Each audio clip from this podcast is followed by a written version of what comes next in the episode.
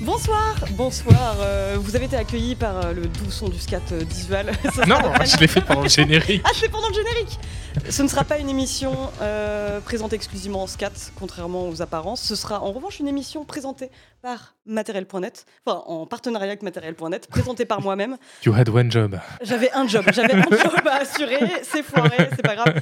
Si, si, ils ont entendu Tululu Tululu. Ah d'accord, ok. Très Mais bien. bref, euh, vous avez entendu euh, de deux de problème. mes acolytes euh, qui sont superbement vêtus aujourd'hui. Je demande un plan sur chacun d'entre eux. Regardez-moi ça, c'est des t-shirts. J'aime ma boîte. François en régie Mais le porte sûr. également. Ça s'est fait de manière tout à fait spontanée en fait, sans se coordonner. on Sur une idée que- euh, oui. oui, parce que moi j'adore, hein. j'adore tout ce qui est événement corpo. Ah bah oui, Isval nous dit tous les jours j'aime ma boîte, euh, nous demande de faire euh, du team building euh, Bien sûr. et, Ah euh, et des, des webinars. Euh, Des webinars. Donc Isval, Isval comment vas-tu Eh ben, ça va super bien. Je, je rigole comme. euh, Tu rigoles et tu scattes et c'est pour Oui, ça que les gens, les, les gens viennent ce soir. Furo, comment vas-tu Ça va très bien, merci. Et toi Mais bah ça va magnifiquement bien, encore mieux euh, depuis que je suis euh, parmi vous, parce que euh, c'est toujours un plaisir pour moi euh, de revenir sur l'actualité du jeu vidéo pendant une heure et demie approxima- approximativement. Je cale toutes les infos.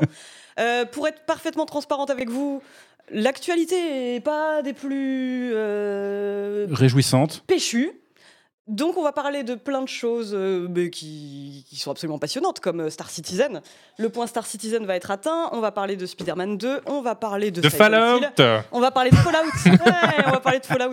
Il y aura un quiz et euh, bon et puis tout un, tout un tas de choses euh, formidables. Mais avant tout ça, je tiens quand même à vous rappeler parce que certaines personnes ont tendance à l'oublier que Canard PC est aussi un éventail de magazines. Un Oh. éventail de magazines à commencer par le dernier Canard PC Hardware. Tout à fait, qui commence à avoir quelques semaines maintenant, mais qui est toujours en kiosque, euh, voilà, donc sur les moniteurs ultra rapides. À quoi ça sert? Pourquoi? Comment? Combien ça coûte? Et tout ça. Euh, pourquoi jouer à 240 Hz? Plus Je vous raconte tout là-dessus, c'est euh, passionnant, en tout cas j'espère.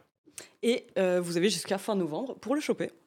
Nous avons aussi le hors-série jeu de plateau, où il est question, comme euh, cette magnifique image l'indique, euh, d'écologie et de jeu de plateau. Et nous avons Canard PC numéro 447, euh, où Isual a fait un très beau dossier sur les jeux plateau notamment. Euh, oui, et non pas les jeux de plateau. Et non, Oui, attention. jeux- Ouais, c'est le système informatique plateau. Euh, on a aussi très hâte de vous dévoiler notre numéro de, de novembre, qui est le numéro des Ah bah oui. 20 ans de Canard PC, qui, euh, qui devrait être absolument sublime, enfin j'espère. mais, On pourra le euh, montrer à la prochaine émission, il me semble. Je pense qu'à la prochaine émission, ce sera bon, ouais. Et euh, il y a tout un tas de choses qui vont, euh, qui vont se passer durant ce mois anniversaire. Il y aura des articles, il y aura notamment les résultats de la, la Game Jam Make Something Horrible. Merci à vrai. tous ceux qui ont participé. Il y aura un article dans le prochain Canard PC et les résultats du concours.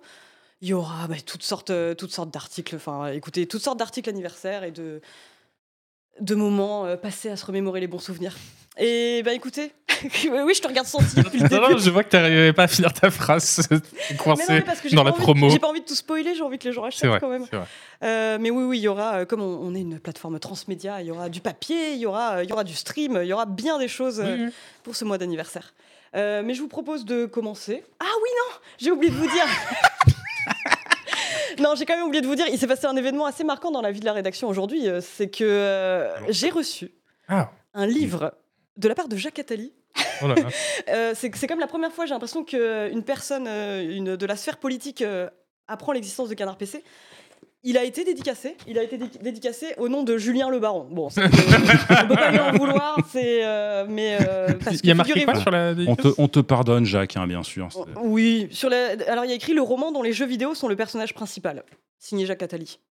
Et alors effectivement, j'ai euh, j'ai un petit peu fouiné et on y apprend des choses, hein, comme, comme quoi euh, GTA 6 sortira en 2024. Donc si vous Ouais. voulez la primeur de l'info, lisez le roman de Jacques Attali. Littéralement un roman d'anticipation. Ah non mais... pff. Bien joué. Oh mais bien joué. très, très Ah, bien mais joué, c'est un Très bon RP pour Jacques Bon, Attali. bah, Ah, c'est terrible. Il t'oublie. Peut-être que je suis déjà son. son- Voilà. Prochaine émission, t-shirt Jacques Attali. Mais euh, écoutez, euh, je vous propose de commencer sans plus attendre avec l'actualité du jeu vidéo, à commencer par Star Citizen. Parce que euh, figurez-vous que. euh, Ça y est, c'est déjà l'heure de la sieste. c'est je- Bah écoutez, c'est- en vrai, euh, j'étais un peu là. Bon, est-ce qu'on le traite? Mais quand même, c'est une des grosses actus de ces. euh, de, Ah bah, de Nous, ces pour traiter Star Citizen, on est toujours là. hein. Mais le truc, c'est vrai que Le nous. traité de quoi question. Bah, en fait, ça fait, ça fait quoi? Ça fait 10 ans que le jeu a été annoncé, que 10 ans qu'on enchaîne les vannes sur Star Citizen, au point où on s'est dit, ouais, c'est peut-être un petit peu tiré sur l'ambulance, on va, on va arrêter les vannes sur Star Citizen, mais je vais réouvrir les vannes aujourd'hui. Euh, parce qu'on a eu donc une vidéo de gameplay que vous voyez à l'écran, euh, une vidéo d'une bonne trentaine de minutes qui, euh, qui montre un petit peu à quoi s'attendre pour euh, Squadron 42, qui est euh, la campagne solo de F- Star Ouais, Citizen. la campagne FPS, quoi. ouais. La campagne FPS, tout à fait. Euh, qui n'a toujours pas de date sortie officielle, mais bon, ça. euh, euh, à ce stade, À un les moment, gens ne sont Star plus Faut- faut-il le préciser euh, bon. Bah, alors oui, parce que pour rappel, Star Citizen, pour les, les personnes qui n'auraient pas suivi au fond, donc c'est un, un jeu, un MMO spatial qui a été annoncé, oui, il y a une dizaine d'années, qui repose en grande partie, qui repose sur le financement Oui, à participatif, 200%, oui. Euh, qui a levé plus de 600 millions au total et qui effectivement n'a cessé de euh, repousser euh, les annonces et les sorties. Et les ambitions. euh, Et les plus ambitions en plus également, ambitieux. ouais. Mais là, bon, on a enfin quelque chose de vraiment concret auquel se raccrocher. Enfin, C'est plus, concret. c'est plus concret que d'habitude. C'est un petit peu plus concret que d'habitude. Euh, donc j'aimerais bien qu'on prenne un petit moment pour, euh, eh ben, pour que vous me disiez ce que vous avez pensé. de- Vraiment tout cynisme mis à part. Si vous ne connaissez rien du contexte de développement de ce jeu, Hmm. et vous voyez ça, qu'est-ce que vous vous dites? Euh, bah, enfin, il y avait, il y ça et comme la vidéo dure une, dure une demi-heure, on a pu voir pas mal de pans de gameplay. On a vu de la, Ouais. du un combat en FPS, on a vu de, de pilotage spatial, etc. Euh, eh bien, moi, j'ai trouvé que c'était ok pour un FPS. Euh, spatial, c'est pas c'est pas révolutionnaire. Les phases de FPS sont un peu plan-plan. Après, il y a eu des décors euh, destructibles qu'on a vu qui est, qui est- qui est assez cool. C'est marrant, j'avais noté euh, décor destructible. Je suis sûr qu'Isval re- euh, réagira dessus. Et bien sûr, ben, moi je suis toujours là pour le décor destructible. Après, il y, a des choses qui sont chouettes, même dans les cinématiques par exemple, parce qu'il y a plein de, de, de stars. euh, Un casting 5 étoiles, comme on dirait. euh, Mais en fait, voilà. c'est- Ben Mendelssohn, euh, Liam Cunningham. c'est pas vrai, t'as noté les noms. noms. Alors que t'aurais pu citer Gillian Anderson et euh, Gary Oldman, tu vois, Ouais, mais un peu plus non. connus. Ah non, moi Liam Cunningham, euh, je, Ouais. je suis là pour lui. Ah ok, ça marche. Mais quelques trucs gênants quand même. Déjà, il y a une phase assez hallucinante dans, le, dans la vidéo, qui est un espèce de braquage de l'espace, où tu as des gens euh, qui sont en sortie euh, extravéhiculaire euh, en, en combinaison, qui, qui font, euh, comme dans GTA, qui font un carjack de vaisseau spatial, en pointant leur gun à travers le cockpit de- d'un vaisseau spatial. Ouais. Évidemment, ils ont un tout petit flingue. Ils braquent quelqu'un Qui braque sur un... un vaisseau. Ah, très marrant. Et puis, non, mais si- sinon, moi, le vrai gros truc qui m'a euh, choqué euh, et déçu, on va dire, Mm. c'est l'univers que j'ai trouvé assez peu imaginatif. Je pense qu'il y a dix ans, quand ça a commencé, du coup, à- à le développement, on pouvait se dire, euh, bah oui, c'est intéressant comme. euh, euh, Un vrai créneau à prendre, un positionnement voilà, intéressant. Comme DA, comme, euh, comme angle pour la, la science-fiction, le- l'infanterie dans l'espace, etc. Aujourd'hui, ça fait juste hyper générique, en fait.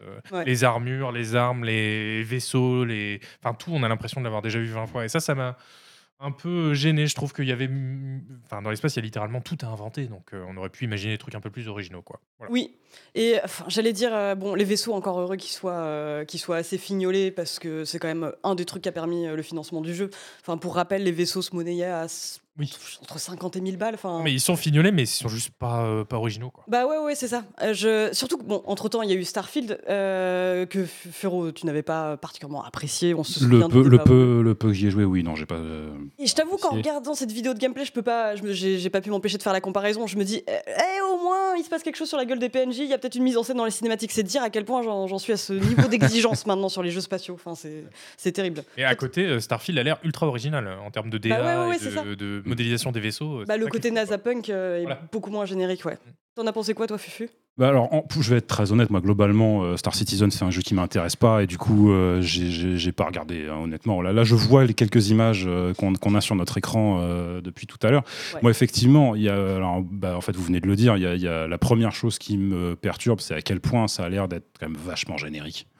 Vraiment, enfin, je veux dire, on voit des, les uniformes pseudo-militaires là, qui ressemblent à tout ce qu'on a déjà vu mille fois dans des séries. euh, donc ça, c'est directement, c'est un petit point de déception. Et puis effectivement, ça pue de très très loin. Alors c'est difficile de, de- de s'enlever de la tête ce qu'on ce qu'on sait déjà du jeu, mais ça pue quand même de très très loin. Bah, exactement le, le problème que vont toujours avoir ces jeux avec un développement à rallonge, qui est que tu as des premiers trucs qui ont été créés il y a 10 ans, tu as les derniers trucs qui ont été créés euh, littéralement hier, et entre les deux, bah, le jeu vidéo, c'est quand même un milieu qui va très très vite, encore aujourd'hui.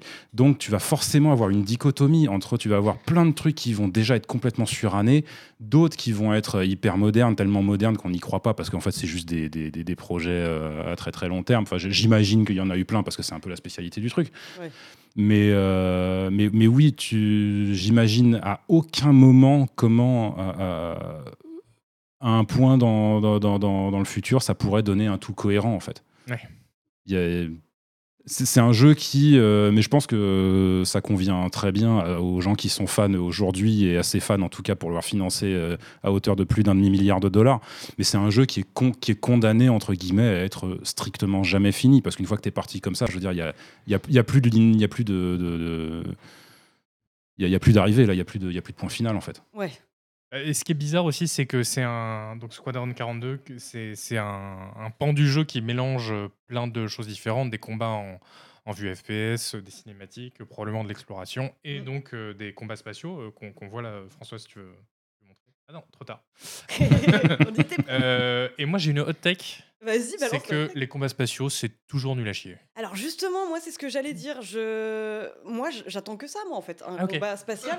non, non, mais... On va se battre, écoute. Non, mais j'attends pas, j'attends pas spécial... Honnêtement, j'attends pas Star Citizen du tout. Attends, t'aimes bien être dans un vaisseau et faire...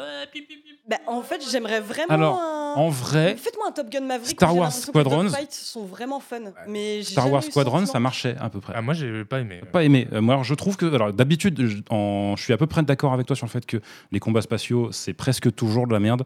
Mm. Pour moi, il y a une exception, c'est Star Wars Squadron. J'ai trouvé qu'il marchait vraiment pas mal. Ouais, mais là, le problème, c'est que c'est un jeu qui est, enfin, les combats spatiaux, du coup, vont devoir être très casual vu que oui, bien sûr, le jeu lui-même est voilà, pensé pour être un peu mainstream, etc.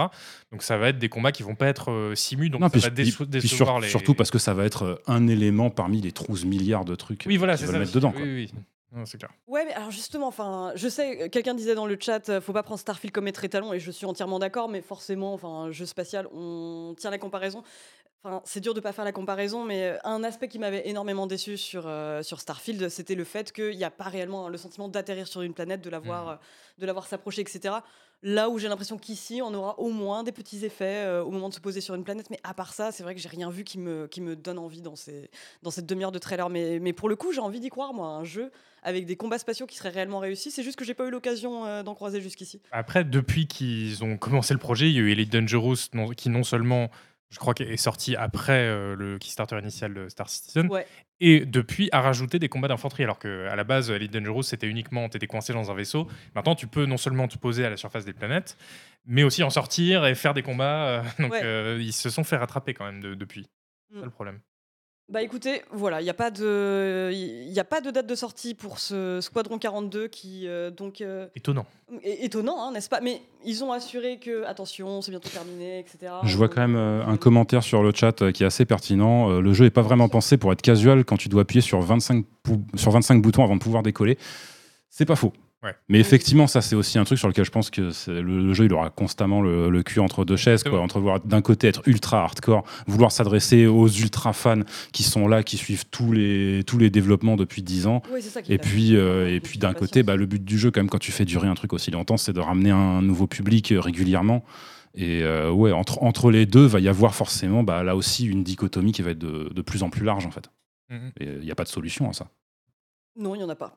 sinon on, contacterait Chris Roberts pour lui, pour lui immédiatement, évidemment. Euh, mais écoutez, euh, ensuite, j'aurais bien aimé parler de Spider-Man 2 qui est sorti le 20 octobre dernier. On doit avoir des images, euh, mon cher François. Euh, donc le test de, Perco euh, arrivera mm. prochainement dans, dans, Canard PC.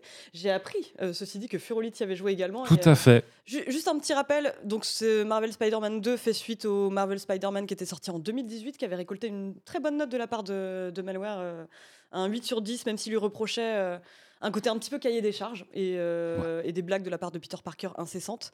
ensuite, il y avait eu, alors en 2020, je crois, Spider-Man Miles Morales.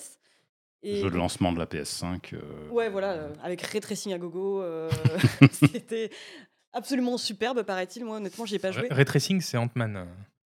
Oh Bien joué Ce sera ma seule contribution à ce sujet de Spider-Man. oui, parce que j'ai pas eu la place d'écrire sur Spider-Man dans mes notes. Bah oui, c'est ce que je vois sur, ton, petit arbre poste de notes. oui, oui, oui. Euh, bah ouais, je serais curieuse de savoir de ce que t'en as pensé honnêtement, parce que moi le 1 je l'avais pas trouvé désagréable, mais je, trouve, je trouvais qu'il avait effectivement un côté un petit peu scolaire. euh. C'est. euh, oui, bah, le 2, globalement, va. Moi, le, le truc qui m'a immédiatement frappé quand tu joues au, au- au- au 2, quand tu commences le 2, enfin, le truc qui, moi, m'a frappé, à ce stade, c'est même plus euh, que c'est un jeu qui est scolaire, c'est que c'est un jeu qui est incroyablement. qui joue tout safe, en fait, qui ne prend Ouais. strictement jamais aucun risque. Alors c'est un peu euh, le principe du, c'est un peu le, voilà, le, principe de l'exercice hein, quand tu fais un truc euh, qui coûte je sais pas combien de millions comme ça euh, et, qui, est aussi important commercialement pour pour Sony. Mais c'est vrai que là, oui, tu commences à jouer au jeu, tu te dis déjà le premier était pas méga original et alors là pour le coup la blague du Spider-Man 1.5 tout y invite, tout y invite vraiment au début, même si après voilà tu, tu plonges dans les détails, il y a plein de nouveaux trucs qui font que oui, quand même, c'est la même chose, mais en mieux. Les déplacements qui étaient déjà quand même le gros point fort. euh, Oui, bah oui, le- le la, mécanique de déplacement, est extraordinaire. Là, il rajoute en plus le, le, la, la- la wingsuit qui fait que tu peux euh, littéralement voler dans les airs un petit peu. Enfin, ça, tout- ça marche vraiment super bien, c'est hyper satisfaisant. Euh, ça va à une vitesse incroyable. Techniquement, évidemment, tout est, tout est aux petits oignons. N'empêche que, voilà, tu vois, le combat, c'est la même chose en un petit peu mieux. Enfin, tout, tout a l'air d'être la même chose en un petit peu mieux. Et en plus, euh, côté narratif, euh, le côté narratif arrange pas vraiment les choses parce qu'au début, il se mange un peu en plein dans la tronche, ce qui est vraiment le, le défaut typique des histoires de super-héros aujourd'hui. C'est-à-dire qu'il y a une overdose de personnages, mais hallucinante. T'as pas joué depuis une heure que déjà on t'a parlé de euh, 250 personnages différents. D'ailleurs, faut absolument avoir joué au premier parce que sinon t'es largué frame 1. hein, je Ah ouais, sérieux? Ah ouais, ouais, ouais, vraiment, le, le- le jeu reprend euh, l'histoire directement. Et, euh, Est-ce que tu il- joues pour l'histoire Oui, c'est ça. Est-ce que tu joues Bah, pour l'histoire alors en vrai, en vrai, à ce stade, oui. Ah ouais Là, je veux dire, t'as un jeu qui est quand même euh, ouais, vraiment fait pour, euh, pour être sur un flow, sur une, vraiment un roller coaster euh, continu qui s'arrête jamais. Donc oui, ça reste la recette Sony. La recette Mm. Sony, elle passe quand même toujours par la narration qui, euh, qui, qui met vraiment ce flow continu du début à la fin. Oui, sorte de apparemment, euh, il y a des petits moments, ouais, tranches de vie, euh, quand même, euh, des moments un petit peu intimistes. Je me demandais si c'était réussi d'un point de vue euh, narratif, mais euh, de ce que tu dis, ça, a reste, ça reste assez superficiel en même temps. Bon, bah voilà, c'est un Spider-Man, quoi. Je veux dire, euh, c'est pas de la grande philosophie, c'est sûr. Ah, vous m'entendez peu Euh, Ah, bah, bah, je vais gueuler. hein. Euh, pardon, pardon, Furon, non, pas de vas-y. pas de souci. Laisse François. Mais le, le, le truc, en fait, c'est que oui, globalement, c'est un jeu que pendant très longtemps, j'étais presque un peu honteux d'admettre que euh, je m'amusais dessus, en fait. Il y a le, côté, le truc marche bien, du coup, bah oui, tu passes du bon temps dessus, t'as pas envie de lâcher la manette. Maintenant, ça t'apporte vraiment rien. Mais le truc qui est particulier, c'est qu'en fait, il y a vraiment un moment où euh, je pense que le point de bascule doit être, doit être vraiment doit être positionné à- arriver à un moment variable selon les joueurs. Moi, il est arrivé, on va dire, un peu au-delà de la moitié du jeu, où en fait, tu as vraiment un truc qui commence à cliquer. Euh, justement, tu vois, le fait qu'il y ait trop de personnages ou quoi, petit à petit, le jeu arrive quand même à se recentrer, à raconter, vraiment un truc. Tu commences à avoir des enjeux dramatiques qui deviennent euh, beaucoup, plus, beaucoup plus évidents, beaucoup plus clairs, beaucoup plus limpides. Et à partir de là, bah, vraiment, oui, ça, ça devient euh, ce qu'il essaye d'être depuis le début, c'est-à-dire ce roller coaster dans lequel voilà, tu as un peu l'esprit critique euh, que tu mets sur le côté parce que écoute juste c'est agréable à jouer et puis ça, ça avance euh, à 200 à l'heure ce qui est très très rare pour un open world mais un peu comme le premier pour moi c'est vraiment le, ce très très rare un très très rare exemple d'un jeu triple A open world qui est bien rythmé Ok. qui est pas trop long et euh, Il y a quelqu'un dans le chat tout à l'heure qui disait euh, encore un jeu qui ne justifie absolument pas la PS5. C'est pertinent. Est-ce qu'on Oui, C'est bannit vrai cette qu'on est personne? sur une exclue PS5, ouais. ça euh, alors, je sais pas oui non enfin la question est un peu bébête si je peux me permettre mais non mais justifier bah, justifier c'est- justifier la, insulter euh, le chat, il y a pas de justifier la PS5 je sais pas trop ce que ça veut dire euh, Mais c'est un jeu que on comprend. Est-ce que c'est un jeu qui utilise euh, pleinement les performances Ouais. de la PS5 Oui. Ah ça oui, ah non, non, alors là, il n'y a aucun doute là-dessus. Oui, non, mais ça, après, oui, il y a plein de gens qui, euh, qui te disent que oui, c'est pas une claque technique. Euh, pff, Hmm. faut jamais oublier, euh, il y a un certain nombre de trucs qu'il faut jamais oublier de ce point de vue-là. Le premier, c'est que, alors déjà, il faut admettre une bonne fois pour toutes l'idée que la technologie des jeux vidéo, elle a évolué à un point de complexité aujourd'hui qui fait que le principe de la grosse claque graphique, genre transition entre générations de consoles, et waouh, d'un coup d'un jeu, tous les jeux sont tous les jeux sont métamorphosés, ça n'arrivera plus jamais dans l'histoire du jeu vidéo. Il faut mettre ça à la, à la- mettre ça de côté, ça n'arrivera plus jamais. Le deuxième truc, c'est qu'en plus, le- l'effet de la transition, là, il est complètement euh, masqué par le fait qu'il y a eu beaucoup d'étapes intermédiaires. Là. Tu vois, on a eu la PS4, puis après on a eu la PS4 Pro, puis après on a eu la Mm. PS5 avec une Oui. très longue. Tu vois, euh, Miles Morales qui était un entre-deux, en fait, qui était un jeu cross-gen, qui tournait aussi sur PS4. Là, on a euh, pour la première fois un Spider-Man qui tourne exclusivement sur PS5. Maintenant, vas-y, re- re- relance euh, le premier Spider-Man sur PS4, sur la PS4 d'origine, celle de 2013, compare-le avec celui-là. Tu veux, tu veux voir qu'en fait, si, il y a quand même un gap qui est assez, euh, assez phénoménal. D'autant que c'est le précédent, on avait droit au mode avec, des... avec 60 FPS ou au mode où le jeu était beau, non C'est pas ça? Ah oui, sur Miles Ça, alors, a beaucoup, ça a beaucoup été patché depuis en fait. Mais tu vois, même ça, c'est pareil, c'est une raison pour laquelle aussi le- le- la claque n'arrive plus. C'est-à-dire que au début, Miles Morales, effectivement, c'était ça. En fait, tu avais le mode euh, de normal, de qualité visuelle qui était à 30 FPS avec le ray tracing, Mm. machin, tout ça. Et après, un mode euh, performance à 60 FPS, mais qui avait plus de ray tracing et qui du coup ressemblait un peu au jeu PS4. Entre temps, le truc a été patché, repatché, repatché, repatché. Maintenant, voilà, il y a une tripotée de modes différents selon que tu as un écran 120 Hz, VRR, tu peux te mettre à 40 FPS pour être euh, à cheval entre le mode fidélité machin ou quoi.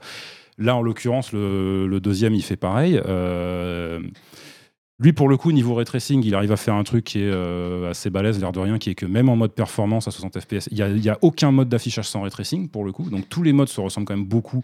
La seule et vraie grosse différence, c'est euh, la définition d'affichage à chaque fois. Mm. Mais en plus, voilà, bah, pareil, tu as ton mode 30 FPS, tu as ton mode 40 FPS, si tu as un écran sans VR, tu as ton mode framerate déverrouillé, si tu as un écran VRR, et tu as ton mode 60 FPS. Enfin, voilà, y, il y en a pour absolument tout le monde. En termes de confort de jeu, c'est absolument royal.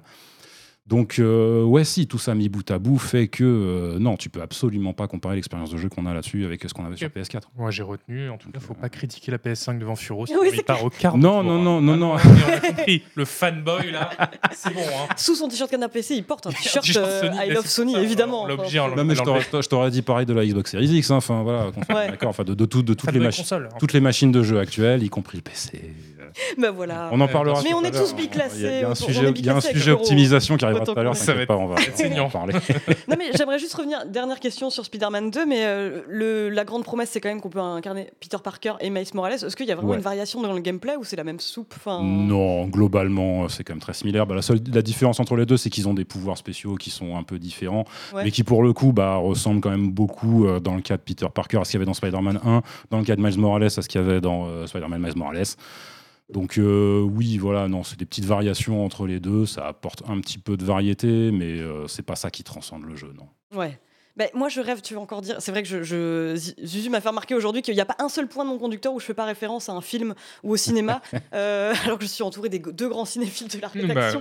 Mais euh, je sais pas si vous avez vu Spider-Man Cross the Spider-Verse, mais J'ai vu que les François Truffaut. Bah oui, non, mais voilà, il est Eric Si, Romer. pour, le coup, pour le coup, j'ai vu les deux, hein, autant. Mais alors, j'ai vu que le premier, j'ai très envie de mater le deuxième, mais je m'étais dit, vraiment, ils ont réussi à m'enthousiasmer sur une licence qui, euh, enfin, m'enthousiasmait plus euh, vraiment beaucoup d'un point de vue cinématographique, en faisant un truc complètement fou. Et pourquoi est-ce qu'on n'a pas le droit à une sorte d'équivalent jeu vidéo? Là, c'est vrai qu'on a un... Ça a l'air sympa, ça Bah, a l'air là, cool à alors- jouer, mais ça a l'air très très lisse. Bah, le fait, le fait est que c'est- une suite, euh, une suite directe. Alors en vrai, moi j'ai quand même une petite tendresse pour euh, le- la direction artistique de, de ces jeux. Après, alors je crois que euh, le premier cross, alors non, c'était, merde, c'était quoi déjà le premier, Across the Spider-Verse. le cross de Spider-Verse. Le, le Non. premier film. Oui. Ouais, Non, c'est ça c'était Into the Spider-Verse. Ah oui, le dernier le c'est cross, The c'est le deuxième, ouais, c'est ça. Ah, ok. Oh, voilà, Donc, voilà, donc- faut suivre. Donc, ouais. euh, mais il me semble que euh, Into the Spider-Verse sorti en 2019, si je ne dis pas de bêtises, donc après le premier jeu. Oui, c'est vrai. Tout à fait. Mm. Et en fait, le premier jeu, pour le coup, il a une référence cinématographique, mais c'est plutôt les films de Sam Raimi. Ouais. Du début des années 2000. Et t'as vraiment un côté esthétique. La photo ressemble. Enfin, c'est pas une photo du coup, mais le, le jeu ressemble vraiment à la photo La- de, oui, la des- première, des- euh, trilogie de la trilogie de Raimi, Sam Raimi. Et moi, j'aime bien. Je, je trouve que ça a son petit style quand même. J'aime bien. Il y a quelqu'un qui dit le Spider-Man de David Cronenberg et j'imagine très bien le film dégueulasse que ça serait. Ah ouais, la vache. Ah, vraiment, avec des, des, ouais, des araignées qui pondent des œufs. euh, Ouais, ouais. Eh ben ma foi, bah, en tout cas, moi je pense que euh, si euh, prenez des notes, euh, les développeurs, mais si quelqu'un faisait un Into the Spider-Verse où tu aurais un gameplay différent selon chaque Spider-Man, donc tu aurais un côté polar noir Ah ouais, avec le. Spider-Man mm. joué par Nicolas Cage. Oui, j'a- un- peu en train de proposer le Star Citizen Voilà, de Spider-Man. ouais, je vais lancer un Kickstarter, les gars. Euh, chacun aura le droit à un costume exclusif à 49 euros d'un des, des Spider-Man, pour peu qu'il se joigne à ma campagne de financement voilà. participatif. Euh, pour les news, bah, euh, enfin voilà, je vous, je vous dirai euh, quand le projet avance. Quoi. Euh, ensuite, euh, je voulais vous parler. Alors, il y a un petit, c'est rare, mais il y a un petit jeu qui m'a un petit peu tapé dans l'œil euh, euh, que j'avais pas du tout attendu au tournant, qui s'appelle Indica. Je crois qu'on a quelques images. Alors, aviez-vous entendu parler de ce jeu avant de lire mon conducteur? Pas du tout. Eh Absolument. ben, mais non, mais c'est normal, c'est un petit jeu. On est sur de la niche pure, mais en fait, je me suis rendu compte maintenant pour qu'un jeu indé euh, m'attire vraiment l'œil, soit faut qu'il ait une direction artistique complètement radicale, soit faut qu'il ait un, un pitch euh, Parti pris, quoi. un parti pris en tout cas, euh, et là en l'occurrence, oui, on a un, un gros parti pris. C'est un jeu dont le ton se rapproche des œuvres de Dostoïevski et Bulgakov. Ah, mais oui, mais c'est ton truc, là. Mais ça a l'air très bien Ça a l'air très bien Mais arrête On incarne une nonne euh, dans une Russie alternative de la fin du 19e siècle avec des visions religieuses qui se heurtent à la réalité. Et euh, cette jeune nonne va partir à la découverte d'elle-même avec un diable. Alors ça, je vous mets au défi de l'avoir trouvé dans votre boîte mail euh, au cours de ces trois dernières semaines. Partir à la découverte de soi-même avec un diable, c'est c'est plus pratique d'aller à Ikea. Ok, je vois, ça, ça, ça vous donne pas du tout envie. Moi, je, moi, je suis un petit peu chaude, en tout cas. euh, Il y, aura un article dans, dans un futur Canard PC qui ne sera même pas écrit par moi, car je ne suis pas la seule à l'avoir repéré. Mais euh, ça me donnait un petit peu envie. Après, le contexte de développement est un peu particulier, parce que c'est des développeurs russes euh, qui sont réfugiés au Kazakhstan. Euh, bah, enfin, pour euh, des raisons qu'on imagine, hein, je pense qu'ils sont contre la guerre, donc du coup ils sont partis. Ça se voit dans leur jeu, d'ailleurs. Et ça se voit dans leur jeu. Non, mais j'y. et je- et- Ils sont au Mais tu vois, je me suis demandé si ça allait éveiller ta fibre slave, Zuzu. Parce que c'est vrai que c'est toi qui repères le plus souvent des pépites slave. Ah bah, slaves. j'ai une fibre slave. Bah non, mais euh, très bel article sur. euh, très belle preview sur Holstein, jeu polonais, euh, par exemple, que tu nous as rédigé. Bien sûr, et puis je, je parle un peu polonais. Voilà. euh. Mais euh, non, non, je pense que tout, tout ce qui est slave n'est pas forcément bon. Euh, comme tous les, toutes les régions du monde d'ailleurs. On est d'accord, mais ça, ça a l'air pas mal. Ça, c'est- non, ça- non, non, non. non. Mais enfin Non, mais c'est bien, c'est- bien euh, ce qui fait la force de cette rédaction, c'est le fait qu'on ne soit absolument jamais d'accord. Ça, ça a l'air tellement chez père que euh, ouais, je sais pas quoi en penser pour l'instant, franchement. Mais moi qui, qui pensais que tu étais l'ouverture d'esprit incarné. Mais je suis, mais je suis ouvert, tu vois. Je suis en mode, de base, je dis pas ça va être nul. Je dis c'est tellement chez père que pff, je sais pas quoi en penser. Cherche pas, ça sort pas sur PS5, donc Furo. Si en plus. Et en plus, ça sort sur PS5 Putain, la vache. Non mais je dois vous avouer que j'ai comme une boîte mail jonchée de communiqués de presse avec euh, voici euh, machin épisode 64 ou machin épisode 2 Oui. que du coup en fait je commence à avoir un biais effectivement pour les jeux à parti pris et bien sûr que je Mm. me fais potentiellement Ouais, avoir et, que je peux, le jeu peut potentiellement être nul mais euh, il a le mérite euh, d'être un petit peu En fait, original quoi. Oui, mais voilà, mais c'est pas parce qu'un jeu est original ou a un parti pris va, forcément ça va être un bon jeu. Ah mais on est d'accord, on est d'accord mais au moins il m'aura donné ce- cette petite lueur d'espoir pendant 5 minutes euh, au détour d'une émission euh, avant que, que mes espoirs soient fracassés en lambeaux euh, comme à chaque fois. Euh, en dehors de ça, euh, j'avais noté euh, que euh, on a une petite série Fallout en préparation pour avril 2024. Mais oui. Et j'ai très hâte d'avoir la vidéo sur la question. Oh, mais alors, euh, attention. T'as dû te taguer dans du 40, préparé. euh, 40 messages dès qu'il y a eu l'annonce, non? Euh, non, parce que là, c'est juste l'annonce de la date. Euh, ça fait depuis Oui. 2019 qu'on sait qu'il va y avoir une série Amazon. On a vu les photos de la production. euh, les, les- le tournage, les plateaux de tournage n'étaient pas très très étanches, donc on a vu pas mal de choses déjà. Ça va être une série TV, télé Amazon Fallout. Donc quand on a vu ce qu'ils ont fait du Seigneur des Anneaux, déjà ça, ça laisse peu d'espoir. Oui. Et surtout, en fait, l'un des seuls trucs qu'on sait, c'est ce qu'en a dit la production. Il a dit cette série Fallout, ça va être une aventure gonzo, folle, drôle, un mindfuck comme vous n'en avez jamais vu. Ils ont le mot mindfuck a été Le mot prononcé. mindfuck est prononcé. Oh non. Donc, euh, et gonzo. Donc, euh, Ouais, mindfuck et Gonzo, c'est pas des mots qu'on a envie de euh, voir. Ça c'est très, très mal, puis, ouais. Donc ouais, évidemment, ça fait pas du tout envie. Et puis, euh, bon bah évidemment, euh, enfin voilà, je me sens obligé de faire une analyse euh, très brève et un peu sérieuse, dire bah Ah ouais, ouais, mais c'est quand même assez représentatif de ce qu'est devenu cette licence, qui était à la base un truc avec. Enfin, qui était à la base un truc avec de l'humour, mais qui était quand même un peu sérieux, avec un propos même euh, politique, euh, anti-guerre, euh, critique sociale parfois, etc. Et en tout cas, sombre, un, une- un portrait sombre du post-apo, et qui euh, maintenant est devenu euh, bah voilà, une aventure gonzo et folle et drôle, qui a été complètement dé- dépossédée, enfin siphonnée de son sens en fait. Enfin voilà, mais ça c'est dans la lignée de ce que fait Bethesda avec depuis, depuis assez longtemps, malheureusement. Donc euh, zéro espoir pour cette petite série euh, Fallout. Tu vas la mater quand même? Euh, Rien ne vais, t'oblige contractuellement. hein. On est juste contractuellement obligé de porter les t-shirts. je vais attendre de voir les critiques. Si les gens disent que c'est une bonne série malgré le fait que ce soit une série Fallout, je, je la regarderai. Ouais. Je vais pas aller la regarder en me disant ah Fallout j'adore, je vais regarder la série. Quoi. Ouais, ouais, si une bonne cré- série, il y aura pas de raison de, de s'en priver. Bah non, mais surtout que bon, bah entre temps, on a eu, euh, on a eu The Last of Us, qui était pas une mauvaise série, enfin qui était pas. euh, C'est vrai, mais bon, c'est la série Seigneur des Anneaux euh, de Prime. Ah, je je l'ai pas regardé. J'ai pas osé. T'as regardé Ah, J'ai j'ai pas tenu euh, au- plus de 2-3 épisodes, alors que je suis le, le Tolkien Head de, de la rédac. euh. Ah bah évidemment. On- tous les Oui, la- jours, la- la euh, série on The a une Last question of sur Us. Tolkien, c'est Zuzu qu'on appelle. Bah La oui. série The Last of Us, c'est HBO. Bon, euh, Oui, c'est HBO. T'as la Donc, street, euh, t'avais la vous street avez- Craig d'HBO plus euh, Craig Mazin qui avait bossé Ouais. sur Tchernobyl. Donc oui, Fallout, effectivement, euh, pour avoir un semblant d'espoir, il faudrait qu'effectivement il y ait une chaîne euh, qui fait des projets enthousiasmants avec des gens qui font des choses Après, enthousiasmantes. je pense que honnêtement, une chaîne qui aurait, euh, sans vouloir manquer de respect à Fallout, je dirais, est-ce que c'est vraiment. Non, mais, non, mais Oh là pour, là, pour c'est de vrai, est-ce que, est-ce que- PS5 versus Je Fallout. jette Est-ce ma- que- non, mais je veux dire, est-ce que c'est, bah, surtout malheureusement, euh, d'autant plus aujourd'hui, mais est-ce que c'est vraiment une série qui a encore assez de popularité pour justifier qu'on mette des gros moyens pour en faire une bonne série? Ah Bonne, question. Bon, après, euh, pas forcément besoin de mettre des gros moyens pour que ce soit une bonne série, Après, mais il y, euh, a- bon. il y a pas forcément. Enfin, il y a plein de choses qui sont adaptées en série télé sans forcément être des énormes. euh, Oui, oui, bien sûr, bien euh, sûr. Justement, en, en pariant sur le fait que c'est un univers assez riche pour qu'il Ouais. crée la surprise avec la série. Après, là, moi, j'ai cru que tu allais dire, et c'est vrai que c'est une bonne remarque de dire, est-ce que Fallout est- a encore assez de substance, en fait, assez de propos pour euh, faire une bonne série télé? Et vu ce, que, ce qui en est fait depuis euh, 15 ans maintenant, euh, on, peut, on peut avoir un doute. Mais justement, dans les images qu'on a pu voir euh, jusqu'ici, euh, les images de tournage, ça laisse présager une adaptation vraiment euh, stricte d'un épisode ou c'est vraiment. euh, Ah non, non, ça va être euh, les aventures de mecs dans le, dans le post-apo. On a vu des, des ghouls pas mal, euh, donc, qui servent un peu de zombies dans, dans l'univers. Enfin, de zombies qui font des blagues. Ou J'avoue, j'avoue, des et des zombies qui font des blagues, c'est c'est pas un argument euh, suffisant pour moi. Bon, bah, on ne suivra pas ça de près. Du coup, euh, côté, euh, côté petite news en bref, euh, bon, alors malheureusement, j'ai l'impression en fait qu'il n'y a pas une semaine qui passe sans que je lise un article sur des licenciements Ouais, au sein de l'industrie. Parce qu'on a eu Epic, Embracer, Creative Assembly rien que ces, ces dernières semaines.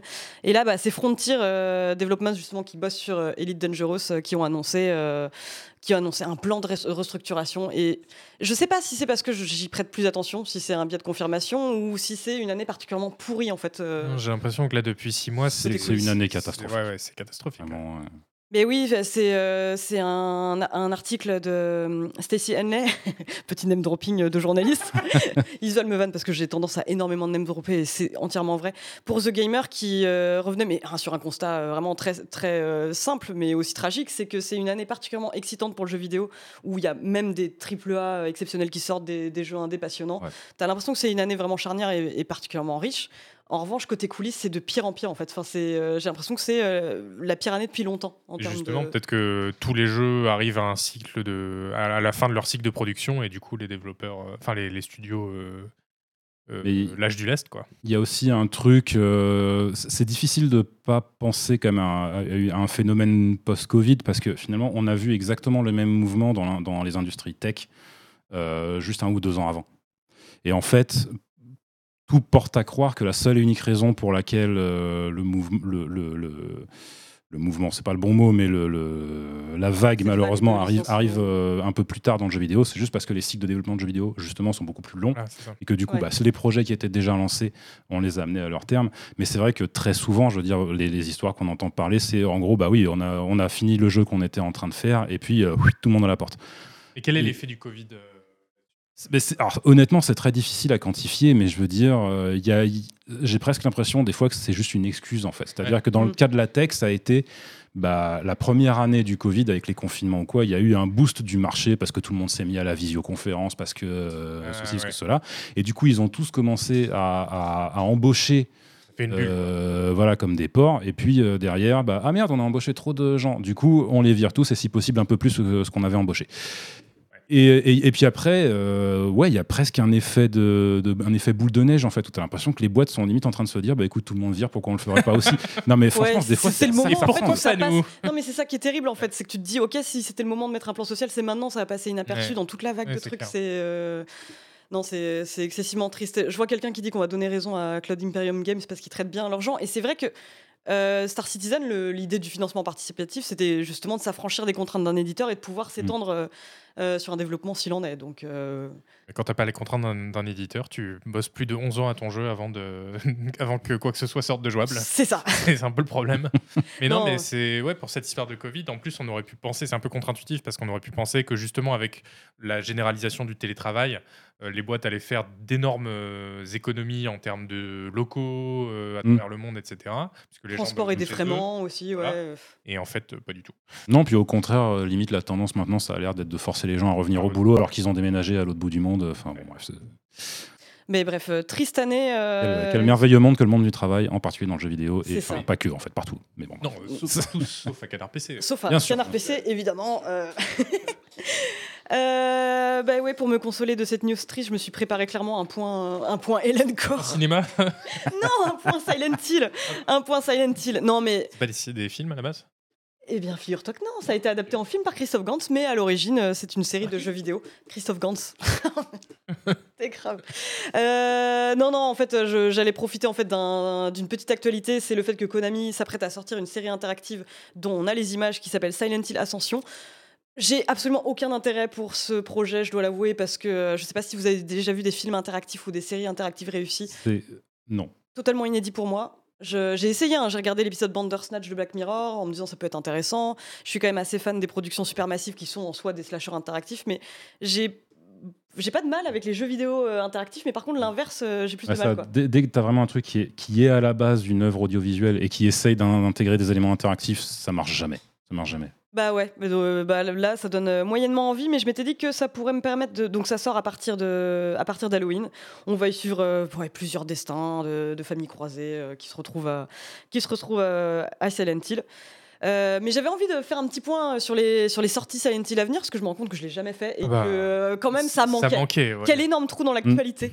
Euh, bah non, mais écoutez, étant une énorme fan de, de Silent Hill, j'étais quand même assez contente de voir qu'il y avait des projets que Konami n'avait pas complètement euh, abandonné euh, la, la licence. Et alors, parmi les projets euh, en cours, bon, on n'a pas non plus énormément de nouvelles, mais on a Silent Hill F, euh, dont on a une image, euh, je crois.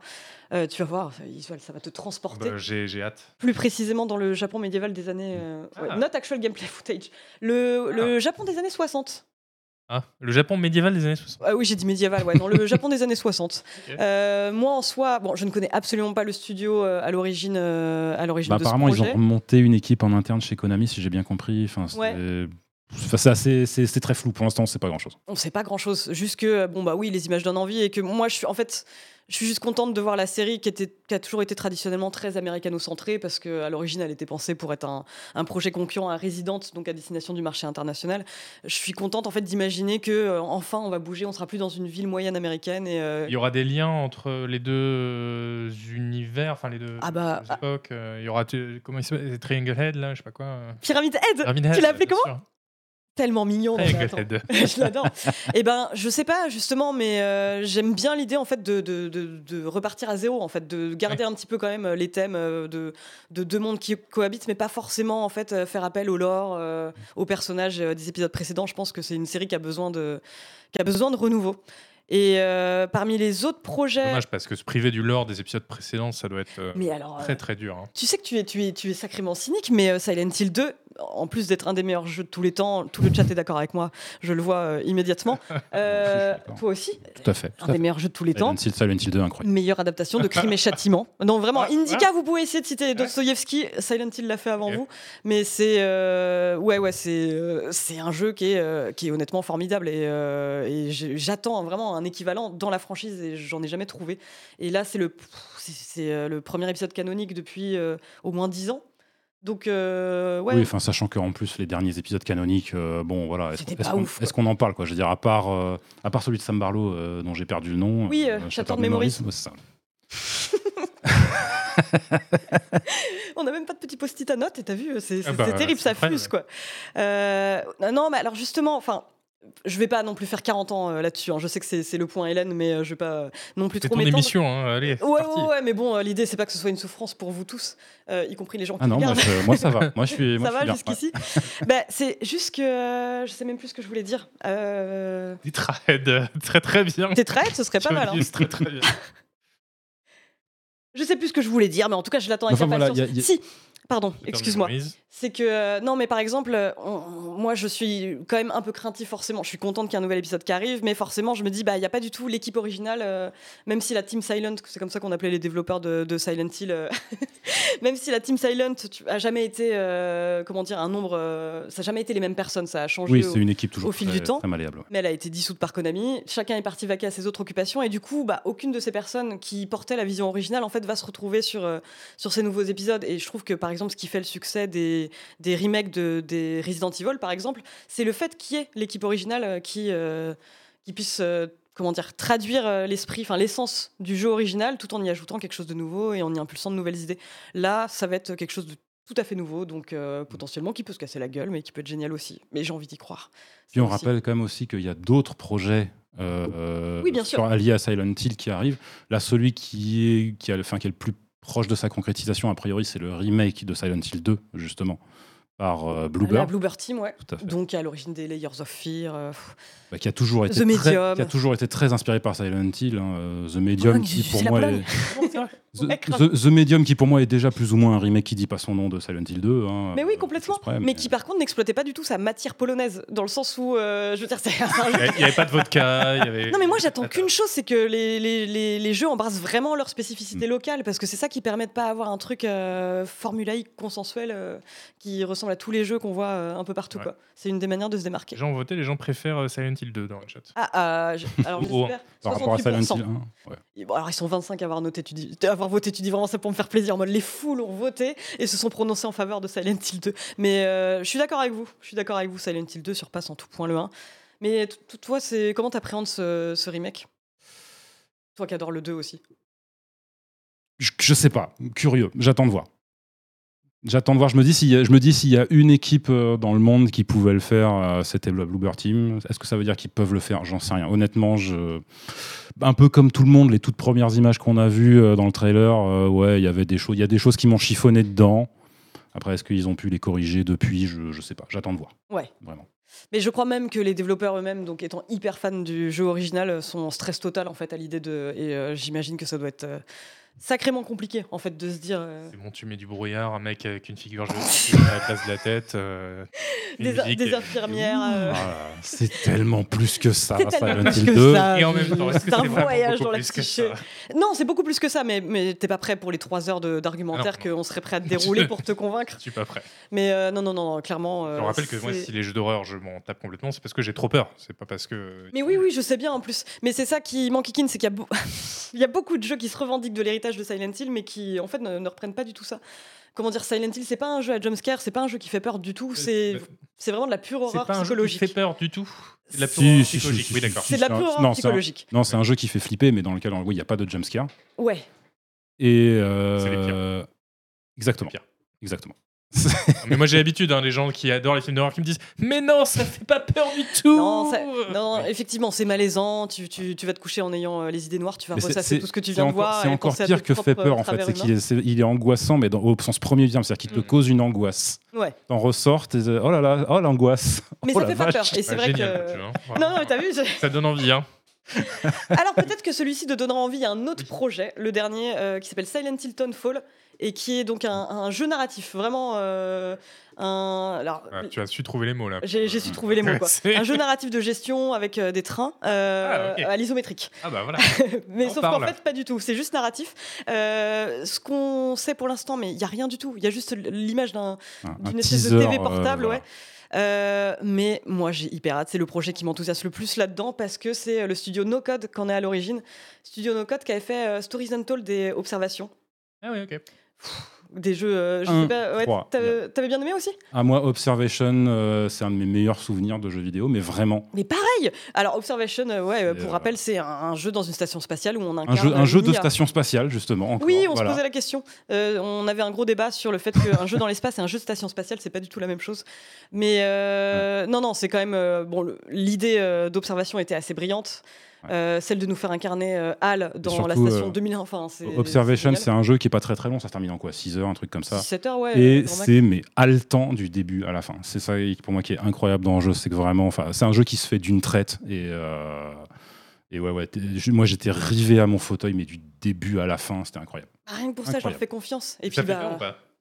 Un petit peu, un Ouais. petit un petit peu. Merci pour ton honnêteté. Non, mais par contre, il y a Stories Untold qui fait pas si peur que ça, parce que c'est euh, du jeu d'aventure textuel. T'es vraiment sur, euh, face à un Alors, ordi en pendant vrai, Mais la puissance évocatrice. Il fait flipper aussi. En fait, ça dépend Ouais, de à bon. quel, à quel point tu te fais des films quand tu lis quelque chose, quoi. Et moi, c'est vrai que vu que ça part assez vite. euh, des films, bien sûr. Ouais, voilà, mais à quel point ils sont sombres et flippants. Et euh, oui, si c'est le cas, euh, t'arriveras facilement à Stories. Untold, brillant aussi. Stories Untold, très brillant, ouais, mais en fait, moi, je me rends compte avec le temps euh, que les, les jeux horrifiques euh, qui me plaisent le plus, finalement, c'est ceux qui reposent sur une, une économie de moyens. Ça va être des jeux en pixel art, euh, ça va être des jeux où on n'a pas une espèce de débauche euh, d'hémoglobine, euh, de viscères à l'écran. Non, mais elle, Et... elle est bien cette émission spéciale film de. Elle est bien Ça fait combien de temps qu'on est sur le sujet là Bah oui, eh, on est déjà à la moitié. 25 minutes. Les gars, on est déjà à la moitié de l'émission, ce serait pas l'heure du petit quiz Ah bah voilà. Ah là là, je te libère, Oh la transition. C'est l'heure du quiz. Un- Les gens qui font ouf dans le chat, non mais s'il vous plaît.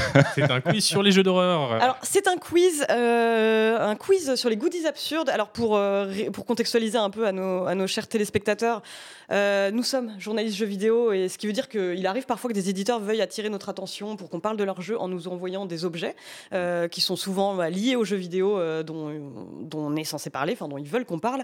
Mais certains de ces objets, On appelle des press kits. C'est ce qu'on appelle des press kits, ouais. Et disons que. Il a les termes techniques et tout. Bah oui, voilà. Non, mais ça, parce, le que press le, parce que le euh, press kit, c'est quand même. un- voilà, le- les gens connaissent, voilà, c'est l'objet collector par que- excellence. Enfin, ils essayent en tout cas d'être l'objet il y a une collector homonymie euh, auquel- à laquelle il faut faire attention parce que Presskit c'est aussi le, nous, le, le zip euh, Oui, où qu'on on a va chercher pour avoir les screenshots des jeux. images médias, ouais. Oui, ok, vu comme Le ça. corruption kit. Bah, alors c'est euh, notamment bah, très répandu chez les influenceurs, par exemple ceux qui font de l'unboxing. En tout cas, les, gros ça, ouais. press kits sont plus souvent envoyés aux influenceurs. Qui vont pouvoir le mettre en journalistes. Sur leur stream. euh, Mais il nous arrive cependant de dans recevoir leur des objets très curieux. euh, non, là, il n'y en a pas. Mais Là, il n'y en a pas, mais on en a plein là-haut, quoi. Mais, euh, mais effectivement, ça arrive. Euh, Canard PC étant absolument incorruptible, ça ne sert à rien. Mais, on- mais bon, écoutez, ça fait zizir.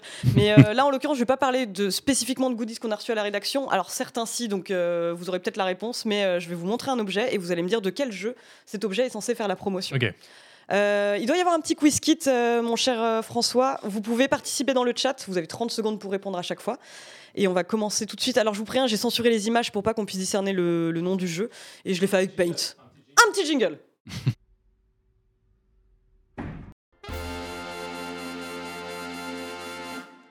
Qui Hop. Pardon. Euh, donc, euh, un petit jeu, un petit quiz sur les objets absurdes, les goodies absurdes que nous recevons en tant que journalistes.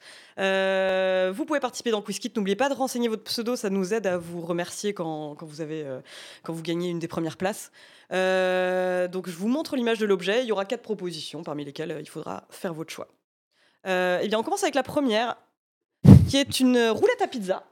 Honnêtement, alors c'est un objet que j'ai- eu moi, c'est c'est pas l'objet le plus inutile qu'on puisse recevoir, mais euh, de quel jeu fait-il la promotion? D'après vous, Euh, alors vous allez avoir les réponses qui vont s'afficher tout de suite. Ça ne saurait tarder, parce que j'ai peur euh, de le dire dans un ordre qui vous aide? Est-ce que c'était pour Devil May Cry 5, Les Tortues Ninja, donc Shredder's Revenge le dernier, Overcooked 2 ou Super Mario Wonder? Hmm. Certains liens sont plus simples à faire que d'autres.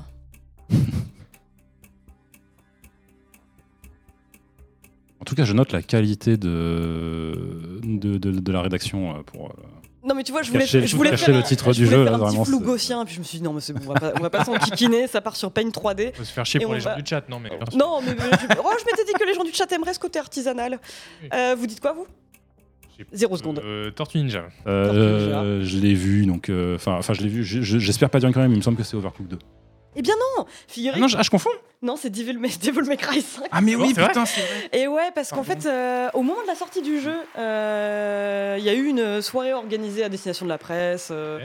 où euh, ça se déroulait dans une pizzeria et tout le monde était reparti avec une petite, euh, une petite roulette à pizza. Il y a marqué Devil May Cry sur le. Il y a écrit Devil May Cry 5 sur le. Ah, C'est dommage que tu pas prévu la version non censurée du coup. Ah mais oui, c'est vrai que j'aurais dû. Oh là là, bah oui, j'assure pas du tout mon taf de, de, de femme sandwich euh, qui était attendu de moi. Non mais quelque part ça marche, hein, on envoie des goodies et on parle de votre jeu. Euh, honnêtement, de tous les goodies que, que j'ai jamais eu dans ma vie, celui-là est celui qui me sert le plus parce que j'adore la pizza. Euh, on passe au deuxième objet. Euh, attendez, j'ai même pas. ré- bravo à ceux qui ont trouvé. ce gâteau. De quel jeu ce gâteau fait-il la promotion? Ah, Est-ce c'est qu'il s'agit ah, euh, de facile? Oh, si, Ouais. c'est facile. Oh, si, c'est facile. Sachant que je suis allée euh, aussi diguer dans des archives, euh, évidemment. Donc, est-ce que c'est Sea of Thieves? Est-ce que c'est Sid Meier's Pirates? Est-ce que c'est Tropico 2 Est-ce que c'est Shadow Gambit? Ah, Il y a eu un effort hein, sur la proposition. Clairement, on est allé chercher dans le, dans le jeu de pirate. Alors, petite histoire vraie. Euh, on a reçu ce gâteau à la rédaction. Ah bon et euh, on a eu interdiction d'en parler car le gâteau était sous embargo. Ah oui on a eu un message qui disait euh, Excusez-moi, le gâteau est sous embargo.